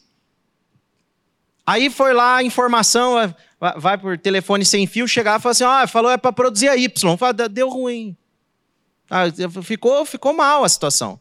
Porque não é disso que precisa. Então sai a informação super precisa lá do DNA. Sai a informação super precisa de lá. E ele vai se tornar um RNA que vai dar essa mensagem até chegar, sabe aonde? No ribossomo, que uma parte do ribossomo também é RNA. Porque aí RNA se liga no RNA e, e entende a mensagem. E a parte proteica é justamente a parte que vai se ligar aos aminoácidos, porque os aminoácidos é que vão formar a proteína. Ah, que interessante. RNA conversando com RNA, porque entende a língua do RNA. E aí, essa parte do RNA da máquina traduz a mensagem do RNA para que a máquina faça. Ela é como se fosse uma maquininha que tricota, uma prensinha. Vai prensando os aminoácidos na posição certa perfeitamente. Perfeitamente. O grau de, de, de, de erro passa de seis sigmas. Talvez vocês nunca tenham ouvido falar isso. Peguem, entra na internet, procura assim, qual indústria tem classificação Seis Sigma. Seis Sigma é quando você tem um erro, um erro de produção a cada um, você tem 3, alguma coisa né, de produtos defeituosos a cada um milhão de produtos que você produziu. Esse processo passa de seis sigmas assim, ó. Vocês vão começar a procurar na internet aí indústrias que são seis sigma e vocês vão ver o quão difícil é um monte de profissional fazer com que um processo seja um processo. Não estou falando a fábrica não. Um processo seja seis sigma. Um erro a cada um milhão de coisas que você produziu é dificílimo. E nós estamos falando de engenheiros, nós estamos falando de um monte de gente, de químicos, físicos, matemáticos, estatísticos. Trabalhei com todos eles. E a gente calculando e fazendo conta e mexendo na máquina. E é super difícil. Só que a sua célula consegue fazer isso. Que incrível. E ela não faz isso uma vez. Está falando de um ribossomo que é uma máquina. São 10 mil linhas de ribossomos por célula. Vocês estão vendo o quão, o quão fantástico é? Primeiro, eu queria parabenizar vocês. Eu estou aqui desde ontem, vi as duas palestras, do Daniel e do Rodolfo, excelentes, claras, inequívocas. Mas eu queria fazer uma pergunta assim, mais de ordem é, é, prática. É, se numa situação onde nós tivermos assim pouco tempo para poder explorar o assunto, eu queria dois ou três exemplos que a gente pudesse colocar em xeque a teoria da evolução. Independente se nós vamos cair na na, no TDI ou não, mas colocar em xeque a teoria da evolução, que é hoje é, a que mais tem crescido nas universidades. Queria dois ou três exemplos. É dois argumentos né, que ele pediu? É, tá. É, você prefere que seja científico mesmo, né? Não necessariamente. Tá. Não necessariamente. Ó, oh, vou, vou falar. É, sim. Sim, eu vou, eu vou usar a, a, a, prime, a primeira questão que é hoje a TDI ela se baseia em quatro pilares: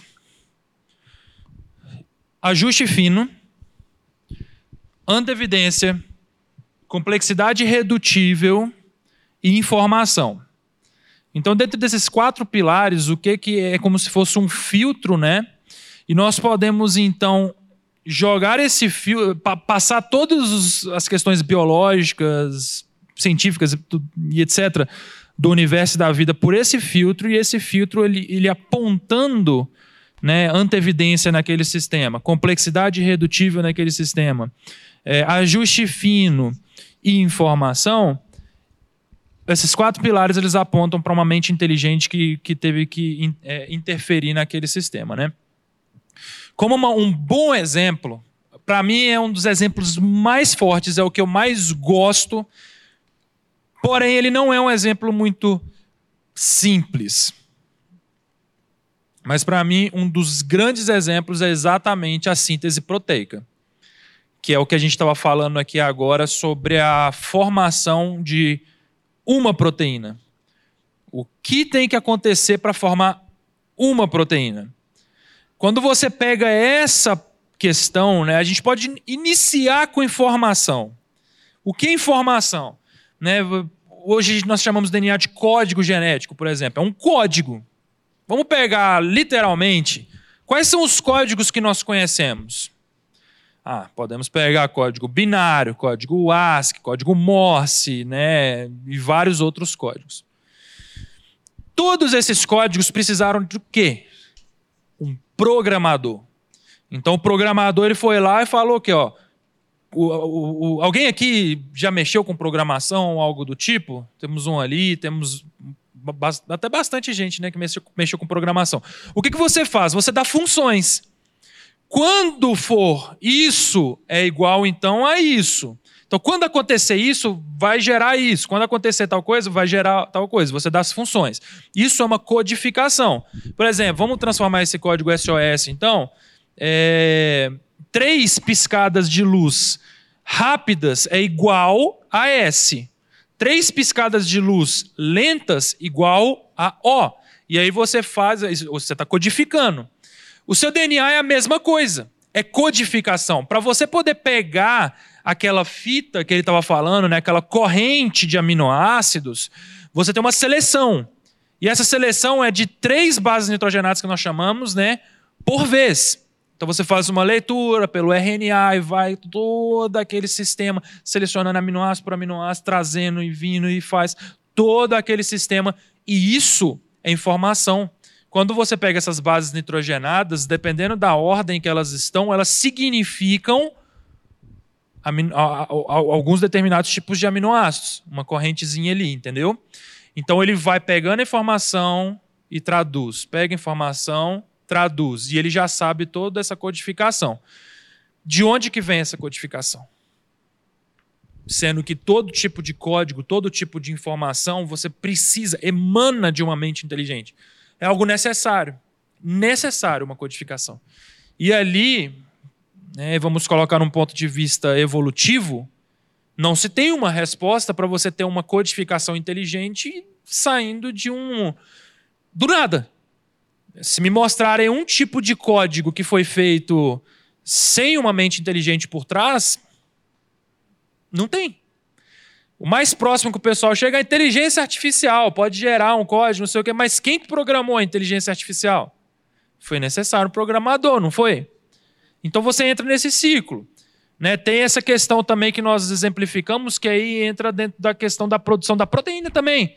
Né? Então, o primeiro exemplo que eu usei seria a informação código e etc. Mas você tem a questão da, da proteína. O que, que veio primeiro? A proteína que produz a proteína?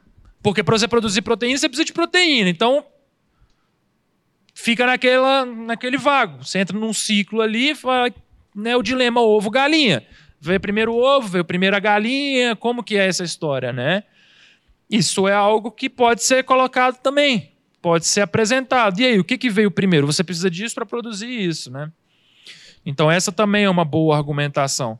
E aí a gente vai para uma infinidade né, de, de outras argumentações, como a cascata de coagulação sanguínea, né, é algo também que é muito, muito utilizado. Esses exemplos todos das aves aqui, como por exemplo a proteína é, CRY4, né, é um bom exemplo para poder estar tá, tá colocando, me dê, por exemplo, uma, uma linha evolutiva para algo como isso. Para você desligar metade do cérebro. Me dê uma linha evolutiva, porque aí o, o cara vai ter que te, te explicar como que um sistema complexo daquele partiu através de mutações aleatórias não guiadas. E é aí onde você consegue pegar os evolucionistas no pulo do gato. Porque essas questões elas passam pelo filtro são barradas ali no filtro, então, da, dos quatro pilares da TDI, que é antevidência, complexidade, ajuste fino e informação. Você quer pontuar? Deixa eu tentar falar rapidinho aqui, porque nós falamos vários exemplos, mas talvez as pessoas. A gente tenta explicar, explicar, e eu sei que o assunto às vezes é um pouco denso, e a gente está se esforçando para explicar numa linguagem que fique um pouco mais simplificada. Mas deixa eu tentar abordar a, a questão do irmão aqui. Quando nós estamos falando que nós observamos algo que possui informação intrínseca, então um código, qualquer código que você escolher, código de barra, código de computador, qualquer código, você pressupõe um, alguém com uma mente inteligente por trás que desenvolveu o código. É verdade ou não é? Alguém aqui já viu um código que não foi determinado ou programado ou estabelecido por uma mente inteligente? Porque um código é uma sequência de informações organizada, porém codificada, que precisa de uma decodificação, mas a informação está lá. Concorda? Então tem informação?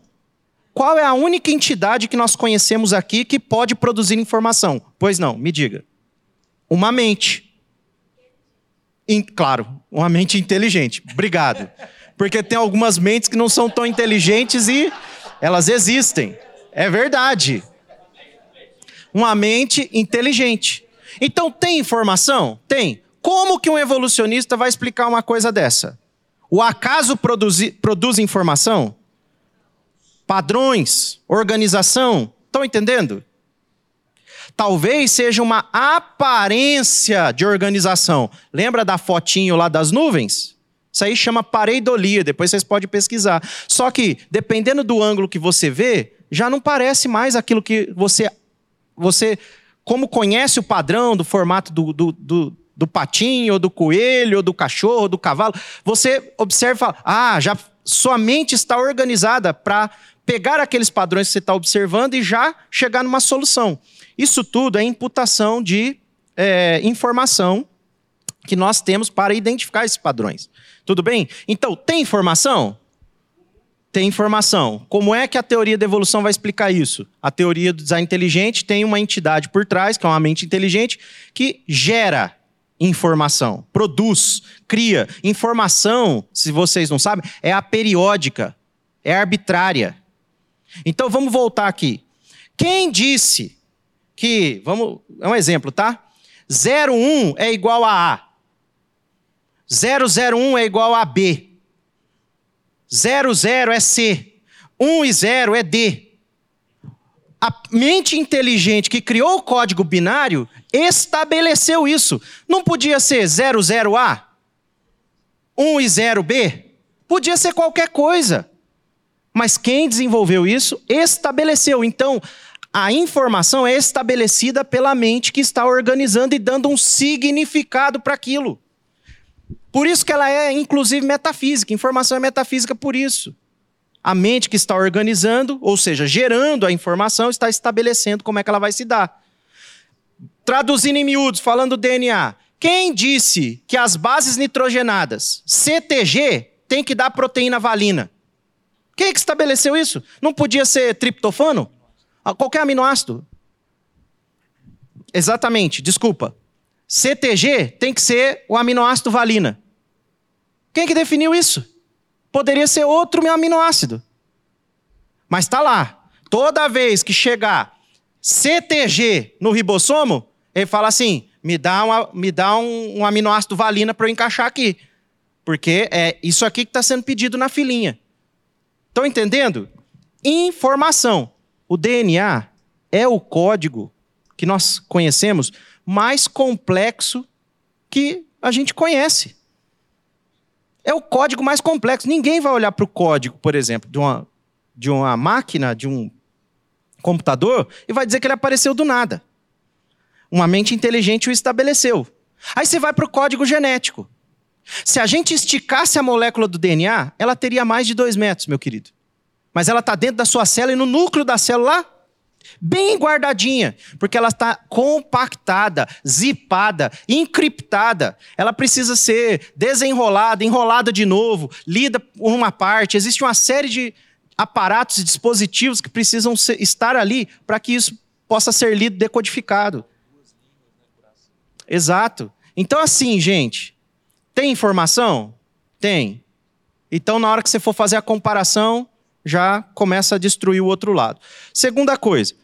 Quem aqui já viu uma máquina, qualquer máquina, pensa aí, carro, avião, qualquer coisa que você acha que é navio, que for mais complexo para você, pode ser até um prendedor. Não sei onde vocês viram isso. Mas pode ser até uma maquininha. Ah, não, é aqui é pregador, né? Desculpa, pregador. É, para mim, pregador é o que a gente faz lá na igreja. Né? É, mas tudo bem. Desculpa, é só, é só uma diferença. Às vezes eu posso até parecer um pregador meio cheinho. É, mas voltando, pode ser uma maquinazinha daquela lá, simplesinha. Ou um avião, um navio, muito mais complexo. Mas você já viu um negócio desse, mesmo sendo um dispositivo tão simples, se produzir ao acaso? Por que não aparece aqui alguma coisa assim? Alguém já viu? Ah, não, é porque precisa de milhões de anos. Ué, então não consigo ir no laboratório provar, porque você sempre joga para frente ou para trás. Você joga lá para trás e eu não consigo acessar. Você joga lá para frente, vai acontecer. Ué, que incrível isso, parece falsa profecia. É? Os caras falam, vai acontecer, só não aconteceu ainda. Ué, é sério. Então para um pouquinho e pensa numa máquina. Como é que ela aparece sozinha? Só que nós somos, nós somos feitos de várias, uma imensidão de nanomáquinas. As aves são máquinas de voo, das mais tecnológicas que a gente conhece. A gente imita eles para poder voar. Mais ou menos, sim. Mais ou menos. Mais ou menos. Muito mais ou menos. Estão entendendo? Já parou para pensar se a gente pudesse trabalhar 24 horas por dia? O lado direito está trabalhando, o esquerdo está dormindo? Daqui a pouco o esquerdo está tá dormindo, o direito está trabalhando, incrível. Elas já têm. Então, As máquinas estão prontas. É só você pegar as máquinas que a gente observa e elas apontam para o quê? Uma mente inteligente que as projetou e as fez. Tá percebendo? Não é tão difícil se a gente começar a simplificar nesse sentido. E a gente vem falando das máquinas aqui. Hoje à noite, acho que o Daniel vai falar sobre bioluminescência. É incrível, você vai ver que é uma máquina de produzir luz, mas é bioluminescência, é um ser vivo que está produzindo luz e trazendo mensagens quando emite a luz. Incrível isso. Eu vou falar sobre os cefalópodes. Eu sei que é meio estranho o nome, mas eu vou falar sobre os cefalópodes. A gente escolheu alguns exemplos para vocês da área da biologia, porque normalmente são mais, é, são, são assim, mais fáceis de, de ver, mais macro. A gente começar a falar muito de química, que é a nossa área, é, é muito abstrato. Você falar de coisas muito atômicas, elementares, muito abstrato. Então, os exemplos da biologia são bem patentes. A gente vê isso. Você vê, você fala, cara, que coisa linda, o pássaro passou aqui. E ele passa assim, nem ligando pra gente. Ó, parece que é fácil voar. Alguém aí já saiu batendo asa saiu, e voou? Já? Eu, nossa! Hã? Gente, é fácil para eles, tá certo? Então, essas evidências estão patentes diante de nós. Estão ali. Tá certo? Então, os exemplos práticos são esses. Nós vamos falar dos cefalópodes. Eles são incríveis é, no mimetismo e camuflagem, o sistema ah, de sobrevivência deles. E você vai ver que aquilo não pode ter sido produzido ao longo do tempo, milhares de anos, pecinha por pecinha, sisteminha por sisteminha. Tudo tinha que estar tá funcionando ali, pronto, na hora que eles foram é, feitos. Porque se fosse ao longo de milhões de anos, simplesmente eles teriam sido predados e morreriam, e nós não veríamos eles. Tá certo? Tem mais perguntas? Oi. Oi. Oi. Aqui. Oi. Eu ia é, assim perguntar sobre a, a, a cadeia proteica, né, dos aminoácidos. Sendo isso é, a questão chave para falar que o, a evolução é uma negativa, né? Mas agora um detalhe: é, essa cadeia de aminoácidos que formam as proteínas, elas teriam, na teoria da, do, da evolução, um vir a ser algo ideal, ou ela desde sempre já foi? Porque eu entendi que a cadeia ela tem um registro que já é o ideal, que é o perfeito né, que foi mostrado e falado aqui. Mas tem a possibilidade dela ter sido um código que ia vir a ser? Seria a evolução? É, quando eu paro para poder pensar, né, por exemplo, em código que pode vir a ser, não, não, não faz sentido na minha cabeça eu, eu, imaginar uma codificação sem uma mente por trás de uma codificação. Porque Sim. como é que você pega informa eh, para começar, né? Informação, né? Já, já pegar informação aleatória já, já não é uma coisa muito fácil de determinar, né? E pegar isso e, e, isso se organizar de uma forma sozinha, falando assim: ó, isso aqui quer dizer isso aqui, isso aqui quer dizer isso aqui. Se você tentar encaixar isso no naturalismo, isso não é encaixável lá. Não tem como. Literalmente, não tem como. Você não consegue fazer isso no laboratório. Não dá. Não se dá para você poder fazer informação acéfala dentro de laboratório, surgir informação aleatória dentro é, de laboratório. Eu perguntando isso. Eu gostaria que vocês falassem também um pouco mais ah, de Aristóteles também, né, que é o motor inicial, puxar um pouquinho para a área da filosofia.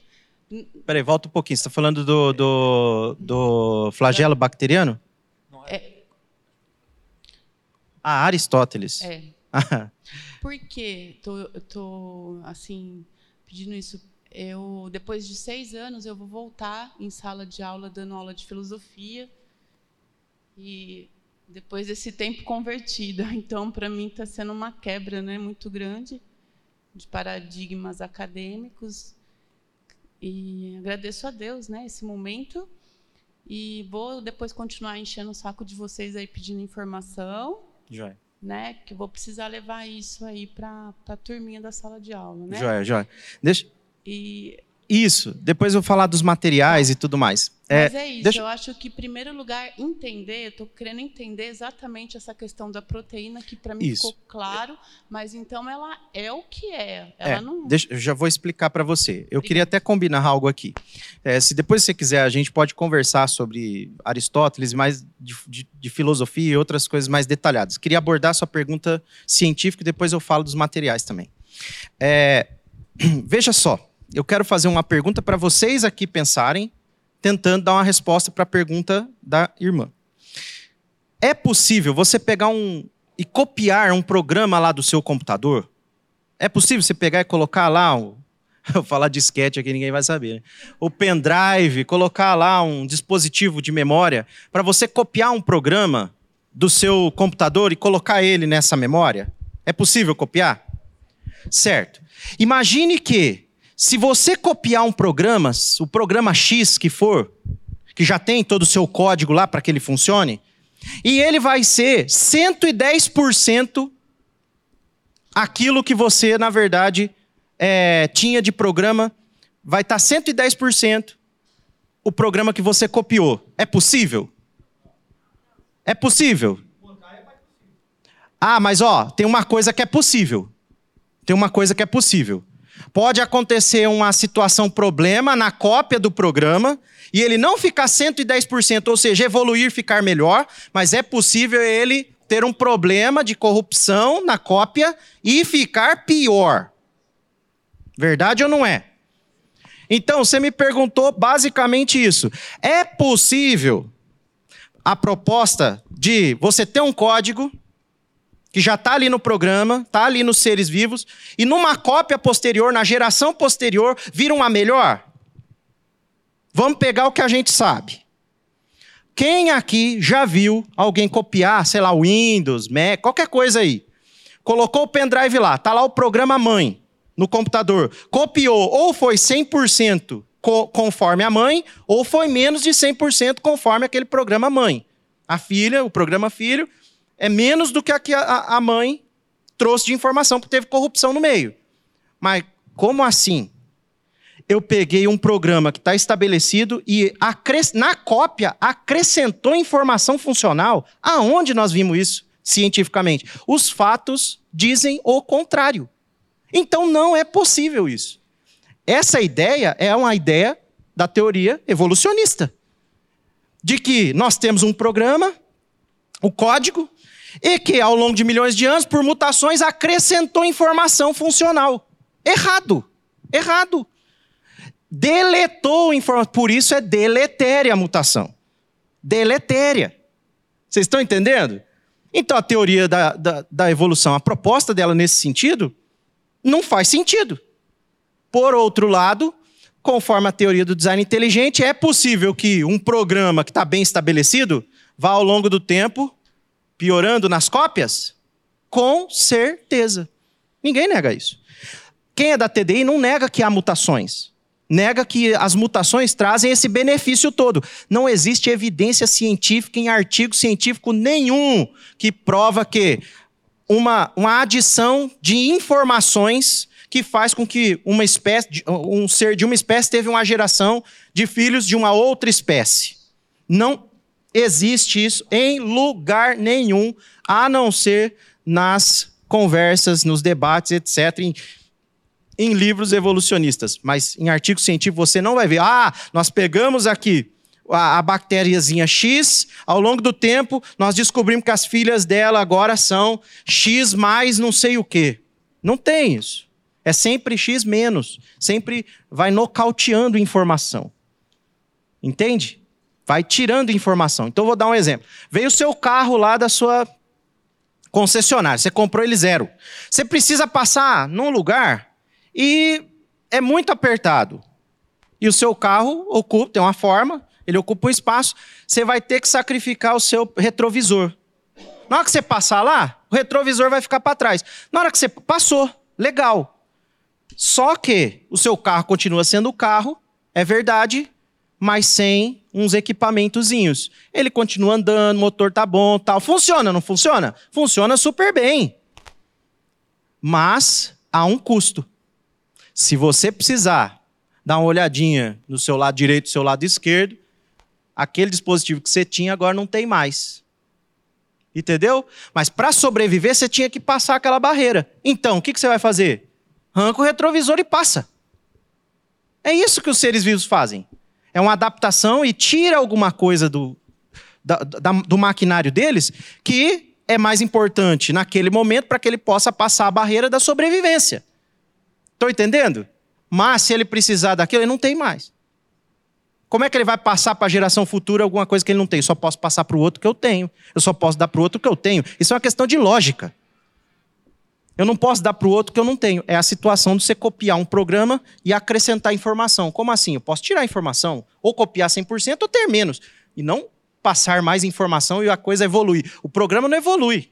Tem um monte de engenheiro lá na Microsoft que está fazendo o programa evoluir. Não é, não é porque é, a gente fez um monte de cópia e aí, ó, ó, você andou copiando aí o seu, o seu, o seu iPod, o seu iPod não, seu não, pendrive não, o seu celular aí, tava no, no, no, iPhone, o iPhone 1, aí você foi copiando, copiando, copiando, chegou hoje no iPhone não sei o quê, só porque foi copiando. Não é assim. Foram acrescentados propositalmente aquelas adições. Tá entendendo? Mas, de novo, isso pressupõe mentes inteligentes trabalhando em cima daquilo. E não o contrário, uma coisa aleatória que vai acontecendo e evoluindo. Tá bom? Então, acho que eu enderecei a sua pergunta. Existe muito material da TDI, pessoal, em vídeos, é, coisas, é, né, materiais impressos, sites, podcasts, livros, tá bom? Pois vocês podem é, entrar em contato com a gente, a gente passa para vocês ah, os sites. Você pode entrar lá na Coval Press, que é a, a editora oficial do, do, da Sociedade Brasileira do Design Inteligente. Tem lá o Caixa Preta de Darwin, Antevidência do Marcos Eberlin. Tem lá uh, o, o Fomos Planejados, que a gente teve o privilégio de escrever alguns capítulos lá também. Vou falar um pouquinho deles hoje. É, enfim, tem bastante material que vocês podem se aprofundar muito nesses assuntos. Tá bom?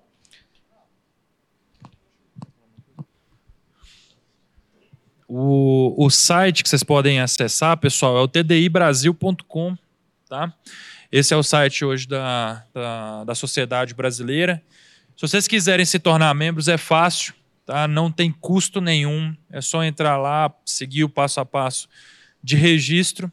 E assim vocês vão se tornar né, membros aí da Sociedade Brasileira e receber né, todas as novidades, todas as notícias que tiver uh, no TDI Brasil eventos, congressos e etc. A gente está sempre divulgando ali as notícias, sem falar de todos os materiais que vocês podem ter acesso também através do website tdibrasil.com. É só acessar lá e se inscreverem e fazer parte desse grupo aí que tem crescido tanto pela graça e misericórdia de Deus né, nesses últimos anos. Amém? Amém.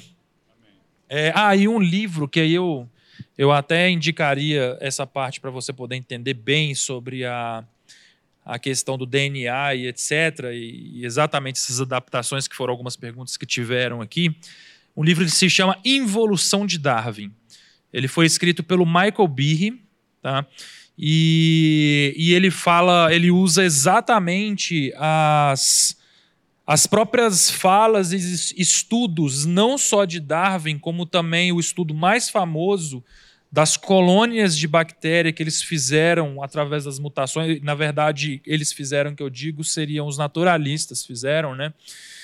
Das famílias ali com o tempo, e eram, era sempre analisada, então, a informação genética para poder determinar a um curto prazo quais seriam essas alterações. E ele faz uma crítica ali em cima desse artigo, desse estudo, que é o estudo mais famoso em cima de informação genética, mutações que nós temos atualmente. Né? Então, ele escreveu um livro explicando tudo isso. E aí eu acho que essas respostas né, que você e aquela irmã também é, que perguntou ali no começo, é, esse seria o livro mais indicado para essa área específica. É, uma, é um livro muito bom.